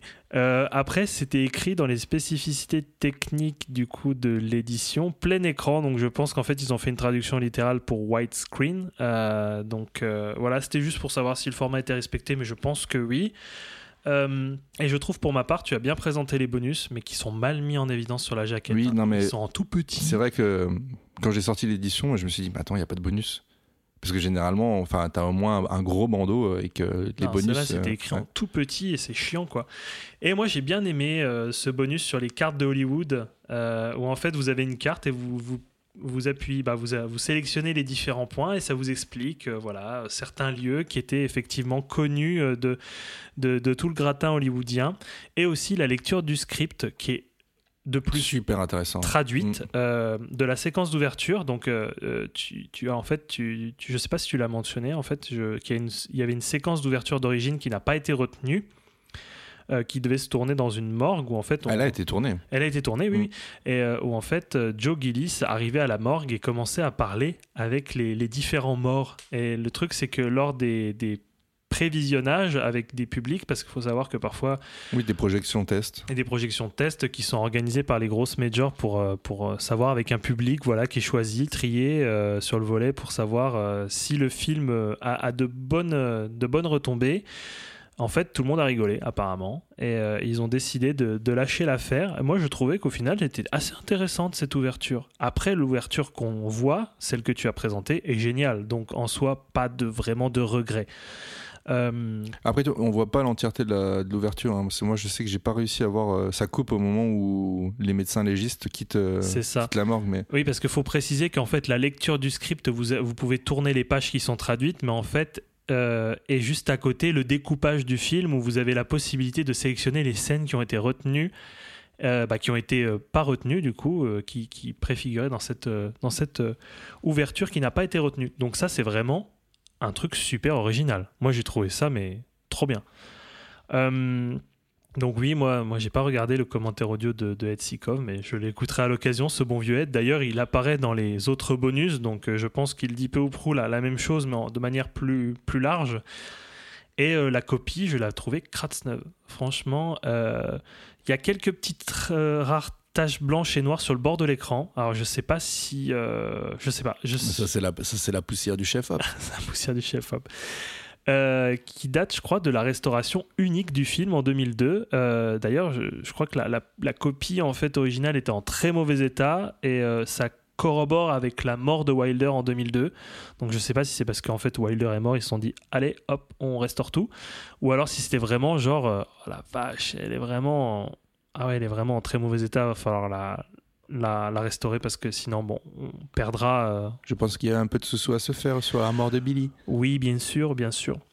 Je vais pas revenir sur la distribution. Tu as très très bien euh, présenté euh, tous les personnages. Juste, ça m'a fait rire parce qu'à chaque fois que je, j'entends le nom de William Holden, je ne sais plus qui m'a mis cette anecdote dans la tête. Mais en fait, apparemment, et j'ai pas pu revérifier par la suite parce que j'ai fait des petites recherches, mais apparemment, ce mec était surnommé le torse. parce qu'au final, c'est vrai qu'en fait, William Holden, euh, on le voit souvent dans les films torse nu. Et euh, on va dire qu'il a pas un torse, euh, voilà quoi. C'est, Ah oui, il a une il est- sacrée carrure. hein. il est pas chétif, hein, c'est un peu l'armoire à glace hein, quand même. Et donc, voilà, j'ai fait quelques petites recherches sur Google Images où, où j'ai tapé torse, torse de William Holden. voilà. Ou parfois c'était un peu poilu, parfois c'était, il s'était rasé pour apparaître plus jeune dans certains films, bref. Et puis, D'ailleurs, en parlant de jeunesse, juste, je, je- je- je vous apporte une autre euh, anecdote, si tu le permets. En fait, Gloria Swanson, à la base, était censée être vieillie, parce qu'elle n'est pas. Enfin, elle est vieille, mais pas si vieille que ça. Et en fait, euh, en fait elle a refusé en disant Mais non, en fait. euh, mon personnage, Norma Desmond, ne voudrait pas être vieillie, elle ferait tout justement pour être rajeunie. Bah et d'ailleurs, oui, non, a- on, voit les, logique. on voit les procédés, les procédés qu'elle utilise pour, pour se raffermir la peau, etc. Et en fait, elle a suggéré que euh, justement William Holden soit rajeuni pour créer une différence d'âge plus, Mhm. dif- enfin, plus grande entre les deux. et c'est pour ça que vous voyez un petit torse euh, tout, euh, tout rasé. Tout rasé. ouais. tout rasé dans une séquence de piscine qui n'est pas la séquence de début bien sûr. Moi je, je pourrais juste souligner que je trouve que Gloria Swanson son regard perçant intimidant moi me glace. Je et puis son jeu alors franchement, je ne sais pas de quelle manière a été traitée la direction d'acteur, je pense que c'était pensé, mais ce jeu un peu dans l'emphase, euh, comme à l'époque du muet, sais, assez extraordinaire, de visibiliser en fait différence de jeu, euh, ce jeu assez moderne, le jeu, de l'Hollywood classique, mais des années 50, avec un, décalage avec son jeu de l'époque, très dans, l'emphase, sais, genre, euh, voilà, surtout qu'en plus elle le souligne, nous on avait des gueules à l'époque. On avait des gueules, on n'avait pas besoin de parler. Et euh, je trouve ça vraiment très intelligent et très fort d'avoir réussi à instaurer ces strates du jeu au sein de, l'œuvre avec différentes palettes et de voir en fait comment les acteurs et les actrices du muet pouvaient jouer à l'époque et comment maintenant dans le Hollywood classique des années 50 comment ça joue quoi. Je vais pas me cacher, hein, euh, c'est un, chef-d'œuvre, c'est euh, c'est une beauté, une maîtrise formelle qui est à tous les étages. J'ai repris une claque, tout simplement, parce que c'était la deuxième fois que je le revoyais. Ce côté mélancolique et bouleversant, c'est, ouais, je sais pas, il y a vraiment une, une, une, vague de plusieurs émotions qui me viennent et, et cette fin à chaque fois qui est déchirante. Et on- Bon, vous la connaissez très certainement parce qu'elle a été reprise et reprise et reprise. Mais si vous la connaissez pas, bah, je vous laisse, le, je vous laisse la, surprise. Et c'est surtout la maturité de l'objet, quoi. Le, discours sur Hollywood, je trouve que c'est genre. euh, c'est surprenant d'avoir un discours qui est aussi réflexif, réflexif pardon, et cynique sur Hollywood. Et d'être euh, d'être produit par un des plus gros studios voilà. hollywoodiens. Surtout de- que Paramount ne se cache pas dans ce film. Paramount est la Paramount. C'est un Oui, film oui. Paramount où la Oui, Paramount. quand, apparaît. Gloria, Gloria Swanson va voir Cécile B2000, c'est dans les studios de la Paramount. Exactement, exactement. Et Wilder, apparemment, il s'est pas fait que des potes parce que, bon, aux avant-premières, Louis B. Mayer, donc de la, de la Metro Goldwyn Mayer, a vu ça comme une trahison pour le milieu. Bon, Euh, c'est- C'était a priori un peu le seul qui aurait réagi Oui, de ça, manière oui. euh, vraiment brutale. Effectivement. Mais putain, mais qu'est-ce que t'es en train de faire, merde? Monsieur Meyer, en fait, je ne suis pas du tout dans votre écurie, donc allez vous faire mettre. Voilà, poliment. Euh, je trouve ça dingue quand même à l'époque du, du studio système, même si c'est vraiment sur la fin du studio système, qu'un film aussi critique, euh, ou un film qui soit aussi critique sur sa propre industrie, quoi. Il y a une maturité de réflexion et, et sur une industrie au final qui est encore jeune. On parle d'une industrie qui a à peine 50 ans. Euh, et même un peu moins si on considère que oui, Hollywood est né au niveau des, des- années 10, quoi. Mm. C'est c'est vraiment assez dingue. Et je trouve ça aussi dingue, et tu l'as souligné, ça, cette volonté d'ancrer le récit dans une réalité. Donc la Paramount qui se met en scène, montrer des, de vraies vieilles gloires comme Keaton, et euh, de vrais réalisateurs sur de vrais tournages. Donc euh, 2000 qui est sur le tournage de Sanson et, Oui. et Dalila, sur le plateau 18. Euh, donc tu disais, on, mon- on montre aussi de vrais films. Et c'est vraiment intéressant, Hollywood qui explore son propre passé avec euh, deux époques mondes qui dialoguent euh, à travers deux personnages. Tu as vraiment une fracture qui a été causée par le parlant. Et, et ce lien entre le vieil Hollywood du passé et celui du présent qui juge celui du passé et le, passé qui juge celui du présent, c'est vraiment très très intéressant. Et encore plus ce film qui évoque des sujets super durs, qui montrent les, les conséquences néfastes de l'industrie euh, du spectacle sur les personnes. Donc tu as l'exploitation, tu as l'aliénation, le culte de l'image, parce que Norma est obsédée par son image. On voit des photos d'elle partout dans son manoir, et genre, bon, bah, comme tu disais, elle veut rester jeune. Et donc elle utilise tout plein de, de processus qui font partie de l'aliénation aussi pour rester jeune éternellement. quoi. C'est c'est dingue. C'est vraiment fou. La chirurgie esthétique, on parle de chirurgie esthétique et en fait il n'y a pas que, que elle. C'est euh, on parle aussi, tu, tu, tu n'as pas fait mention de, de la scénariste euh, qui, qui va devenir la collègue, de, la collègue de Joe Gillis qui aussi parle que avant de devenir scénariste, euh, ses parents lui promettaient un avenir d'actrice et le fait est qu'elle avait un, un nez un peu tordu et qu'elle a dû se faire refaire son nez et au final elle n'est pas devenue actrice. On parle dans les années 50 d'une industrie quand même qui commence déjà à retoucher, à, obliger en fait euh, de faire retoucher les, les- les acteurs et actrices de cinéma. Actrice d'ailleurs qui aurait euh, qui a été castée en fait pour euh, Samson et Dalida. Ah oui, Ouais. oui, oui, je, bah, je, je, je, tu- je crois que tu me le réapprends parce que je crois que j'avais vu, mais je m'en rappelais, je m'en rappelais plus. Et du coup, elle a, elle a été contente de ne pas avoir été sur ce projet, d'avoir été plutôt sur Oui. cette, boule-là. Oui, c'est vrai. Mais d'ailleurs, elle apparaît dans les bonus. C'est ça qui est intéressant. C'est que c'est une des seules actrices euh, bah, du, du casting qui apparaît dans les bonus du, dans les bonus du, du film, de l'édition.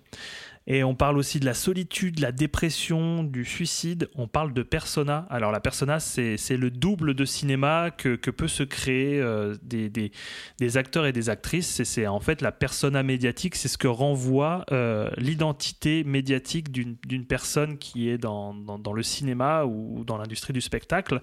On parle déjà de ça quoi dans les années 50, c'est dingue.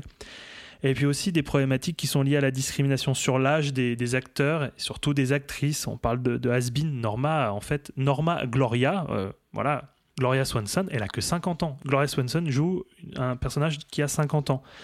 Puis on parle de retour, du comeback, comme dirait Eddie Mitchell. voilà, c'est problématique. Ce n'est pas un comeback, je déteste ça. Je déteste ce mot. C'est un retour. Et voilà, on flingue l'usine à rêves. C'est un peu l'usine à broyer euh, les rêves et les âmes. L'enfer, euh, l'en- l'enfer. En tout cas, un beau lapsus. L'envers du, décor euh, des strass et, et paillettes. Et, l'autre chose que je voulais souligner, c'est oui, c'est effectivement la relation, le dialogue entre Joe Gillis et, Norman Desmond. C'est c'est deux personnages qui représentent deux générations de Hollywood qui dialoguent et qui sont deux personnes mises à l'écart par le système. Et un essaye de le, essaye encore à tout prix de, en fait, les deux essayent à tout prix d'y retourner, malgré tout, alors qu'ils se font plus ou moins quand même rejeter. Et euh, le personnage de Gilly, c'est vraiment très intéressant parce que c'est quelqu'un de très cynique, très aigre, avec des commentaires assez salés et sévères sur Norma et sur ce vieil Hollywood euh, qu'elle représente, le faste du euh, star system, le fait de vivre dans un passé enchanté parmi les fantômes, comme tu disais, ces statues de cire, et puis le, le fait de, de, à chaque fois, parler de cette bagnole énorme Mm. qui date des années euh, 20, euh, fin années 20, début années 30, qui, qui est genre mais un paquebot de ouf. Euh, vous, vous penserez à nous quand vous verrez la- le film, c'est vraiment une, une bagnole mais énorme. Une voiture qui a beaucoup d'intérêt du coup pour. Ouais, exactement. Un- Cécile un intérêt, B2000. un intérêt historique pour, euh, pour Cécile B2000 et pour la Paramount. Et cette relation entre Gillis et Desmond qui est ultra toxique, euh, donc il va se laisser, tu l'as, tu l'as présenté, il va se laisser entretenir comme un gigolo et rester par euh, pitié ou, ou en fait peut-être qu'il a été piégé, euh, le piège se retourne contre lui avec du, un certain chantage affectif. Euh, la mise en scène en fait souligne par détail cet emprisonnement. Ça m'a vraiment marqué euh, la chaîne de sa montre goussée qui se prend. Alors je ne sais pas du tout. Oui, mais ça m'a marqué aussi. Je me suis demandé si c'était fait exprès Est-ce ou pas. que c'est fait Est-ce exprès ou pas Est-ce que c'est fait exprès ou pas Ou est-ce qu'ils se sont dit ah la bonne aubaine Il s'est pris la chaîne de sa montre goussée et est resté dans la, poignée de porte de la porte d'entrée du manoir de Norma. Est-ce que ça veut dire vraiment qu'il est rattaché, emprisonné quoi? Et, je me dis c'est difficile à exécuter si c'était pensé et c'est très intelligent si c'était pensé et sinon oui la bonne aubaine si, effectivement c'est quelque chose qui est arrivé comme ça qui ne devait pas se, se produire. Euh, Gillis, quand même, on va pas se mentir, c'est un peu un connard quand même. Je le trouve quand même assez méchant envers, euh, envers Norma, envers ce vieil Hollywood. Il représente en fait cet Hollywood qui crache sur, euh, sur son passé, quoi, et qui dit bah, en fait c'est le passé, et puis euh, c'est juste des, des- vieux, quoi. C'est juste tous des vieux, ça vit dans le vieux, ça vit dans la nostalgie, et il essaye même pas de, comprendre. Et moi, j'ai trouvé ça très perturbant, un film de, de l'Hollywood classique où on représente une femme qui est plus âgée que l'homme. C'est une situation que je trouve assez rare. Euh, pas de Oui, représentation après- qui est assez équivalente Après, on est ça. dans une représentation, enfin, de, on est dans, dans un couple toxique, enfin, où la, la nana a un pouvoir toxique sur. euh, Oui, mais lui aussi a un pouvoir assez toxique sur elle, tu vois, Oui, parce mais- qu'il a, il a, bah, il en profite. il en profite oui. à mort, quoi. Et euh, effectivement, la relation est toxique, mais je trouve que cette représentation d'un couple, parce qu'ils forment un couple, et même si c'est pas dit que genre euh, ils sont vraiment ensemble et que On ne sait pas si- s'ils ont consommé. Voilà, on ne sait pas s'ils ont consommé, c'est vrai.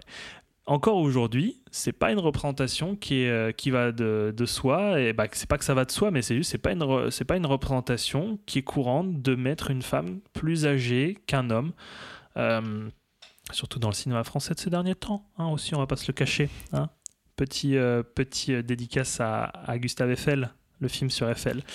Bref, voilà, juste pour terminer, cette scène marquante que je pourrais décrire, c'est celle de la séquence à la Paramount qui concentre en fait tout ce que traite le film avec beaucoup de subtilité. Donc, euh, Desmond, elle est connue par les plus vieux employés. Euh, On se demande d'ailleurs si c'est pas un peu fantasmé, tu vois. Je me suis posé la question. Est-ce de... que tu penses un peu qu'une situation de, de rêve La manière dont c'est filmé, il y a vraiment, genre, justement, elle, elle rentre dans le studio, elle s'installe, il y a un attroupement. Regardez, c'est Norma Desmond, et tout le Mais- monde vient la coller. Ah oui, ah, Je trouve qu'il y a y a, y a- il y a une, comment dire, il y a un enchaînement de symboles qui font que franchement, je trouve que ça, cette séquence concentre absolument tout, tout ce que veut traiter le film. Où euh, en fait, tu as 2000, Cécile B2000 qui dit, euh, qui dit à, à Norma euh, qu'ils ne se sont pas vus depuis la traversée de l'Atlantique en avion de Charles Lindbergh. Et en fait, ça, c'est une anecdote qui ne parlerait à personne à nous aujourd'hui, sauf quelqu'un qui est spécialiste de l'aviation. Mais j'ai cherché, je me suis dit, mais alors, c'est quand la dernière fois qu'ils se sont vus? Et c'était en 27. 27, on le sait, c'est la date qui est retenue pour l'arrivée du parlant au cinéma. Et il parle pas du parlant. Il parle d'une autre anecdote qui s'est produite la même année. Et ça veut tout dire, en fait. Ça veut dire, bah ouais, mais en fait, depuis qu'il y a le parlant, ma cocotte, je t'ai pas vu, quoi. Et il fait ça comme s'il s'était vu il y, a, il y a trois semaines. euh, et je trouve que c'est d'une subtilité, mais moi, ça m'a. Quand j'ai. Quand j'ai appris un petit peu le derrière de cette anecdote, ça m'a vraiment renversé. Quoi. Je dis waouh! Ah, les mecs, les scénaristes, c'était pas des manchots. Quoi. Ah non, c'est très bien Charles. Braguette, Mm. il- je suis sûr que ça vient de lui. Et euh, t'as aussi la, la perche micro qui vient gêner Norma sur le plateau. Euh, et donc, encore une Quel fois. balaye du revers de la main. Ouais, comme ça, elle fait genre. Il n'y avait pas ça à mon époque. Et euh, Et aussi quand elle est mise symboliquement sous le feu des projecteurs euh, et que la foule du plateau vient la saluer comme à l'époque, euh, comme à l'époque de sa gloire, comme une reine en disant mais vous voyez en fait c'est Norma Desmond là-bas. Il y a tout le monde qui s'attroupe et ce que je disais il y a un instant. Est-ce que c'est fantasmé ou pas? Mais il y a vraiment cette symbolique de elle est une nouvelle fois sur le feu des projecteurs et là ça marche. C'est encore une gloire. Mais dès que dès qu'il n'y a plus le projecteur, bah ça y est c'est fini, tout le monde part. Et euh, il y a ce dialogue qui est, qui est quand même plein de sens que j'avais retenu, c'est quand elle dit Je suis grande, ce sont les films qui sont devenus petits. Et je trouve que c'est. Voilà. Ou alors on n'avait pas besoin de, de, dialogue, comme je disais, on avait des visages, des gueules.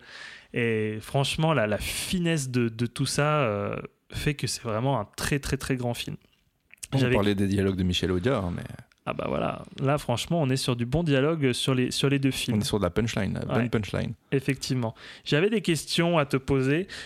Ton ressenti ou alors vraiment des, des- des questions. Euh, moi, le temps du récit, euh, j'ai eu du mal à me représenter combien de temps se passe réellement dans le film? Est-ce que c'est plusieurs semaines, plusieurs mois, une année?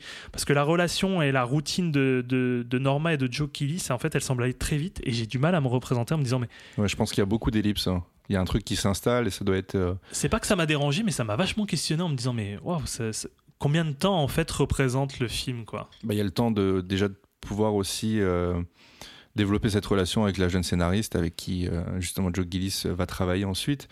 Donc je sais pas, il y a au moins plusieurs mois. Ouais, je pense, oui. Après, je pense pas qu'on puisse compter en années. Je, je pense pas. Ou alors peut-être une année. Euh, parce qu'effectivement, il y a un seul indicateur du fait qu'il y a des saisons qui passent quand même. On parle de, de Noël parce qu'il y a une Mhm. séquence de réveillon, et on parle du printemps. Est-ce que Joe Gillis, du coup, Bah, les- euh, ouais, meurt, euh, à l'été? Ouais, je ne sais pas. Dans la piscine. hein. Ouais. Euh, je pense peut-être qu'on peut dire sur une année. Autre anecdote, au final, c'était une question que je voulais te poser, mais j'ai été trop trop curieux et je suis allé voir. Euh, il y a un personnage qui s'appelle Gordon Cole. Oui. Et nous Oui, deux, étant fans de Twin Peaks, Gordon Cole, si vous êtes aussi fan de Twin Peaks, ça vous fait penser à un personnage, le personnage joué par David Lynch. Euh, et donc, effectivement, apparemment, c'était vraiment un hommage, un clin d'œil au film. C'était pas un hasard, quoi, Ouais. d'homonyme. C'était vraiment, genre, il avait vraiment envie de, de faire un clin d'œil à, à ce film. Donc, merci Wikipédia pour euh, la réponse. Et si c'est faux, bah, c'est pas grave. Euh, Pareil, j'en ai parlé hier, euh, j'ai pas pu m'en empêcher, mais je trouve que De Palma, il s'en est pas mal inspiré pour le Dahlia Noir, notamment le plan d'introduction de Joe Gillis à travers la Ah, fenêtre ça. Ok, oui, oui. Tu me dis, t'en as parlé hier. Oui, oui. Tu, vois un petit peu. Franchement, peut-être que c'est juste euh, une, une reconstitution de- d'un souvenir d'un plan, mais j'ai vraiment l'impression. Je pense pas que De Palma ait épuisé que chez Hitchcock. hein. Oui, non, c'est sûr. Il a pas tout pompé. il a pas tout pompé Ouais, il a chez pompé Hitchcock. beaucoup de choses, mais il, il a bien pompé. Il l'a- non, mais j'adore De Palma. Tu sais, tu connais l'amour que j'ai pour De Palma. Peut-être qu'on fera un épisode de Palma à l'avenir. Spécial Ah, de il Palma. un peu là. Ah, je sais pas. Peut-être que c'est en préparation. Peut-être pas. On sait pas. Peut-être que oui. Et euh, quelques conseils, moi aussi, pour aller plus loin dans cette exploration d'un Hollywood cynique qui broie les rêves. J'ai pensé au dernier Nabab de d'Elia Kazan que j'ai vu il y a très longtemps, mais que j'avais vraiment beaucoup aimé avec euh, Robert De Niro. Euh, Il y a aussi Mulholland Drive. Le lien est pas tout à fait clair, mais effectivement, en fait, on est vraiment dans le même type. Déjà, le titre reprend le nom d'une voie de route qui existe. Non, c'est vrai. Et, Puis euh, le lien avec Lynch dont tu viens de parler. juste le lien avant, avec pas- Lynch et le fait que bon bah Mulholland Drive quand même ça parle de gens qui euh, gravitent autour de Hollywood qui ont du mal à s'y intégrer et qui, qui deviennent fous Euh, voilà sans trop en dire bon je- j'ai pas la prétention de dire que j'ai tout compris de Mulholland Drive mais en tout cas c'est ce que c'est mon interprétation et dernière petite recommandation, euh, là je vais pas non plus me faire des, des amis, Maps to the Stars, que moi j'avais bien aimé à sa sortie, j'avais bien aimé. Je dois le revoir. Moi, ça fait un moment que je me suis dit qu'il vu à sa fallait que je le revisionne. ouais. Donc Maps to the Star de Cronenberg. Euh, et puis dernier Rocco euh, aussi, la musique de Hollywood de Madonna. Euh, voilà, moi j'aime bien Madonna, donc voilà, je voulais parler de Everybody comes to Hollywood. Ça parle, ça désingue aussi un peu Hollywood. Donc si vous voulez réécouter, je sais pas comment il s'appelle, je, je sais plus comment il s'appelle le- l'album de Madonna, mais il était très bon. C'était peut-être l'un des derniers bons albums de Madonna. Bref, pour terminer, merci Quentin. Film intelligent, fondamental, tout simplement. Euh, C'était vraiment super de, de, le, de le choisir et puis de, de le chroniquer, d'en parler. C'était avec grand plaisir. Et merci à toi pour Garde à vue. Ben, je t'en prie. You see, this is my life. It always will be. There's nothing else. Just us. And the cameras. And those wonderful people out there in the dark. All right, Mr. DeMille, I'm ready for my close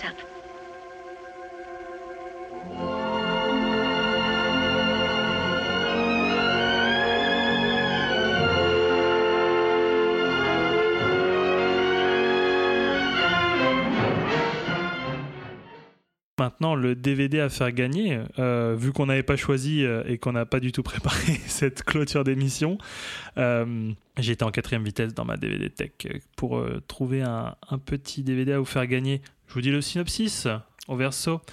Très facile, très facile si vous êtes fan de films de guerre. Vous allez vous en rendre compte très très vite. En 1943, les Allemands ont ouvert le Stalag Luft Nord, un camp de prisonniers de guerre à sécurité maximale, conçu pour retenir les plus grands experts de l'évasion. Mais ce faisant, les nazis ont involontairement réuni la meilleure équipe de spécialistes de l'évasion de toute l'histoire militaire. Voilà, un film MGM, une édition MGM DVD avec euh, des bonus et encore une fois une, édition internationale avec beaucoup de langues et de sous-titres de versions, euh, même pour les sourds et malentendants. Merci pour eux. Voilà. Donc euh, je pense que ça va être facile à deviner. Euh, Ouais, vraiment easy. Voilà. Surtout que l'affiche, c'est c'est l'acteur principal en très très gros. Oui, c'est l'homme aux yeux bleus. Voilà, l'homme aux yeux bleus. Il est beau. Eh bien, on en a fini avec cet épisode de, de janvier. On vous souhaite euh, tous les deux une très belle année 2022 en espérant que vous continuez à nous écouter en 2022 Rempli de cinéphilie. rempli de cinéphilie. On va clôturer. Juste pour rappel, nous sommes sur tous les agrégateurs de podcasts, euh, Spotify, Deezer, euh, euh, Apple Podcast et j'en passe. Et on vous dit au mois prochain pour cette belle année 2022.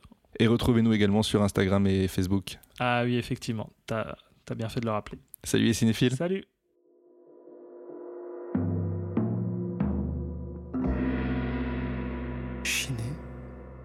Chiné.